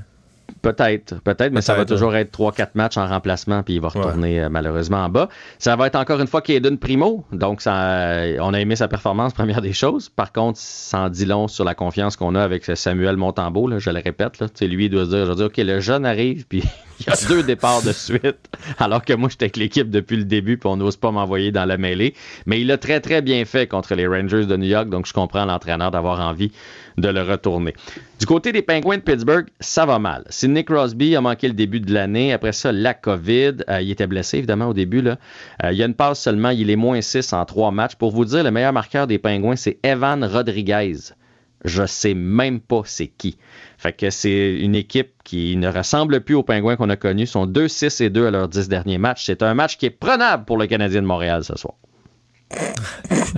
Hey, Mario, un peu de- un peu d'espoir. Ah oui. A trouvé équipes ses en moyens. difficulté. C'est bien, c'est bien. On en reparle demain. c'est bon. Mario Dumont et Vincent Dessureau. Joignez-vous à la discussion. Appelez ou textez le 187 Cube Radio 1877 827 2346. Cube Radio. Cube Radio. En direct à LCN. Le président Joe Biden qui s'adresse euh, maintenant aux journalistes. On sait qu'il s'entretient présentement avec euh, le premier ministre Trudeau et euh, le président mexicain. Premier sommet, Mario Dumont, que je joins dans les studios de Cube Radio. Mario, c'est la première fois qu'ils se rencontrent, ces trois leaders, en cinq ans. Oui, oui, parce que sous Donald Trump, il y a eu, euh, va dire, un, un cran d'arrêt à tout ce, ce genre de froid. rencontre. Oui, c'est ça. Euh, puis en même temps, c'est une rencontre, sincèrement, plus on avance, plus elle est relativement brève, relativement courte, la vraie rencontre à trois. Euh, Qu'est-ce qu'on aura comme résultat? On nous disait d'avance qu'il fallait baisser nos attentes, puis moi, je rebaisse les miennes d'une autre coche. Euh, je suis un peu inquiet aussi là, pour ce plan commercial, ce que M. Trudeau va pouvoir en ressortir parce que un des gros sujets que le Canada amenait, c'était la- les voitures électriques. là. Le fait que les Américains euh, vont mettre une aide hein, pour encourager les citoyens à acheter des voitures électriques, mais uniquement pour celles qui sont fabriquées en sol américain. Et c'est pas rien, là. Hier, la veille de la rencontre, Joe Biden, là, il sait que Justin Trudeau vient lui parler de ça, là. Et hier, la veille, il s'en va à Détroit, dans la ville d'automobile, et il fait un discours où il va renfoncer le clou. Là. Il va dire aux travailleurs de l'automobile, nous, ça va être ça, puis un crédit d'impôt pour les automobiles fabriqués, euh, électriques, fabriqués aux États-Unis. Il sait que son chum Justin vient y parler de ça. Il est déjà rendu dans le pays, il est déjà installé à Washington, et il, il- comment dire, il rentre la vis plus creux. C'est euh, sans dit long là, sur le fait que les choses seront pas faciles euh, pour le Canada, pas plus faciles que sous euh, Donald Trump. J'ai hâte de voir comment M. Trudeau, est-ce qu'il va devoir euh, lever le ton? Est-ce qu'on va engager un processus de discussion? On va se dire, on reste patient et on reste optimiste. Mais moi, mes attentes sont pas élevées à cette heure-ci. Euh, J'aime bien votre euh, qualificatif, mon chum, son Oui. chum, Justin Trudeau. Je sais pas si Ben, c'est mais c'est le narratif, ce Pierre. C'est un peu le narratif, Ben oui. tu sais, sont, vrai, ils, sont dans une bonne entente, dans une communion de vues sur beaucoup de sujets. Mais en même temps, il faut à un moment donné qu'on s'entende. Oui, c'est ça. Euh, à Québec, ben, en fait à Montréal, M. Legault qui vient d'annoncer la création de ce comité, on veut repenser le hockey et mousser son image au Québec, redonner en tout cas un peu de lustre au hockey. Ouais. Ben, les gens de l'univers du hockey euh, vont être d'accord avec ça. là. Il y a vraiment, surtout avec l'arrivée de Jocelyn Thibault comme euh, directeur de Hockey Québec, ça crée une, espèce de sentiment que là, c'est le temps. C'est le temps de faire quelque chose. Il y a un problème dans les arénas, il y a un problème de coût, euh, un problème d'accessibilité, un problème d'exagération, de pression qu'on met chez les plus jeunes. Et donc, il faut repenser ça, il faut euh, revoir ça. Est-ce que le premier ministre devait s'en occuper lui-même? Il y a bien des gens qui sont pas maniaques de hockey, qui trouvent que c'est exagéré. Euh, moi, la, la seule façon... D'abord, il n'y a pas de nécessité que le premier ministre s'en occupe. Donc, la seule façon qu'on doit comprendre ça, c'est qu'il aime le hockey. Euh, et quand tu es premier ministre, puis il y a un paquet de dossiers à l'année longue où tu te fais suer, ben, tu as le droit à deux, trois petits dossiers durant l'année qui sont un peu plus bonbons. Ça t'intéresse, t'aimes ça, c'est un milieu qui te plaît. Puis tu te dis, ben, quand on va, quand on va poser un geste là-dessus, je veux être là, je veux y aller moi-même, je veux m'en mêler moi-même. Et, et c'est un peu ça. Ah, C'est comme que ça, le je pense. Québec reprenne sa place comme leader également. Euh, le hockey, Ouais, c'était notre lui- sport national, mais on occupe moins de place maintenant. C'est vrai. Euh, c'est vrai. Et lui, en fait une question très nationaliste. Par contre, là, il fait sa conférence au Centre Bell. Est-ce que c'est, euh, oui, euh, c'est supposé être notre temple du hockey, là, mais est-ce que le Canadien, dans son temple, est l'exemple de l'équipe qui a encouragé le recrutement au Québec, encouragé la Ligue junior majeure Pas du Québec? Non, pas, pas pantoute. là. Euh, Paul Saint-Pierre Plamondon, on attendait sa décision. On n'est pas surpris. Il n'ira pas dans Marie-Victorin parce qu'on voyait son hésitation, mais il explique que ça aurait demandé trop d'énergie dans une année électorale parce que M. Legault ne fera pas cette élection avant l'an prochain. Ouais, ben, je comprends la décision de Paul Saint-Pierre Plamondon. Il se dit euh, le Parti québécois euh, n'a pas présentement le vent dans les voiles suffisant euh, pour lui garantir une élection. Lui, le chef peut pas se permettre de perdre à quelques mois des élections. Donc, il se dit que ses chances sont meilleures dans le cadre d'une élection générale. Où là, une élection générale, on brasse toutes les cartes. Son programme, il va présenter son équipe de candidats, va participer au débat des chefs, etc. Donc, lui, fait le calcul qu'à ce moment-là, s'il performe bien dans tout ça, puis qu'il a un bon programme, puis des bons débats, il va pouvoir remonter son parti et donc lui-même se faire élire dans une circonscription. Euh, mais que dans Marie-Victorin, les chances seront- ne seront pas là. Il semble qu'il y a une candidature locale. Euh, on aura une annonce dans les prochains jours. Il y a le nom de Pierre Nantel, là, qui, qui est de Longueuil, euh, qui est connu nationalement. C'est un nom qui circule à l'heure où on se parle. Donc, ça, c'est... Serait-il tenté? Ben, il répond pas pour le moment, il reste prudent, il répond pas à la question, mais candidature locale, connue, euh, c'est peut-être pour le PQ là, une meilleure carte à jouer que prendre le risque que le chef aille se faire battre sur place. Merci, Mario. Au revoir. Alors, on vous écoute demain à 10h sur LCN. Au revoir. Et Vincent, ce soir, euh, je vais regarder le hockey, le football, mais après tout ça, j'avais prévu me coucher oui, pour mais- être en forme demain. oui, mais tu vas pouvoir te coucher, mais il faut que tu te lèves tôt Ah pour oui? voir un spectacle euh, céleste, puisque cette nuit, il y aura une éclipse lunaire quasi totale. euh, Entre quelle heure et quelle heure? là? Bon, c'est ça, c'est que ça commence à 2h19. mais là, ça commence pas avec une pétarade. là. Ça va se faire très lentement. Le, le- à- au moment où la Lune est éclipsée, là, à 95% c'est 3h45. Et là, tranquillement, la Lune va revenir vers 5h47. Là, c'est fini. Ouais, mais là, cette heure-là, je suis dans la douche. Ah, OK, ben tu vas pouvoir l'avoir un... en te levant. la fin. Tu te lèves à quelle heure? 5h20, 5h30? Ouais, mettons. Ben, tu, ouais, tu vas pogner... euh, La fin. tu ne seras pas ébloui là, par le, le- le spectacle. Mais on dit que c'est historique parce que c'est la. la- Avant que les gens le savent, si je suis pas en forme demain, si je suis marabout, que j'ai très tiré, l'éclipse, ça veut dire Mario a été euh, omnubilé par l'éclipse. Oui, il faut se rappeler, les éclipses de lune, c'est quand même plus courant. Vous n'avez pas besoin de lunettes là, pour regarder ça.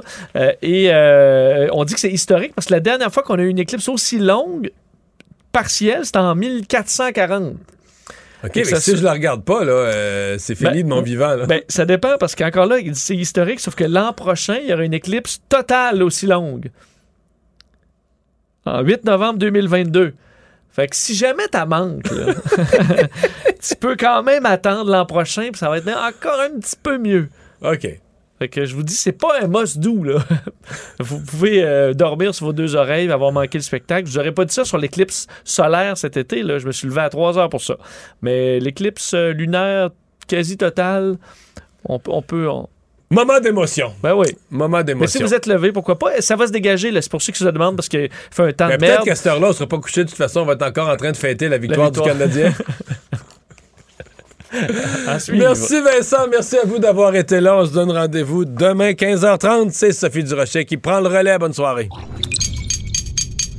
Cube Radio.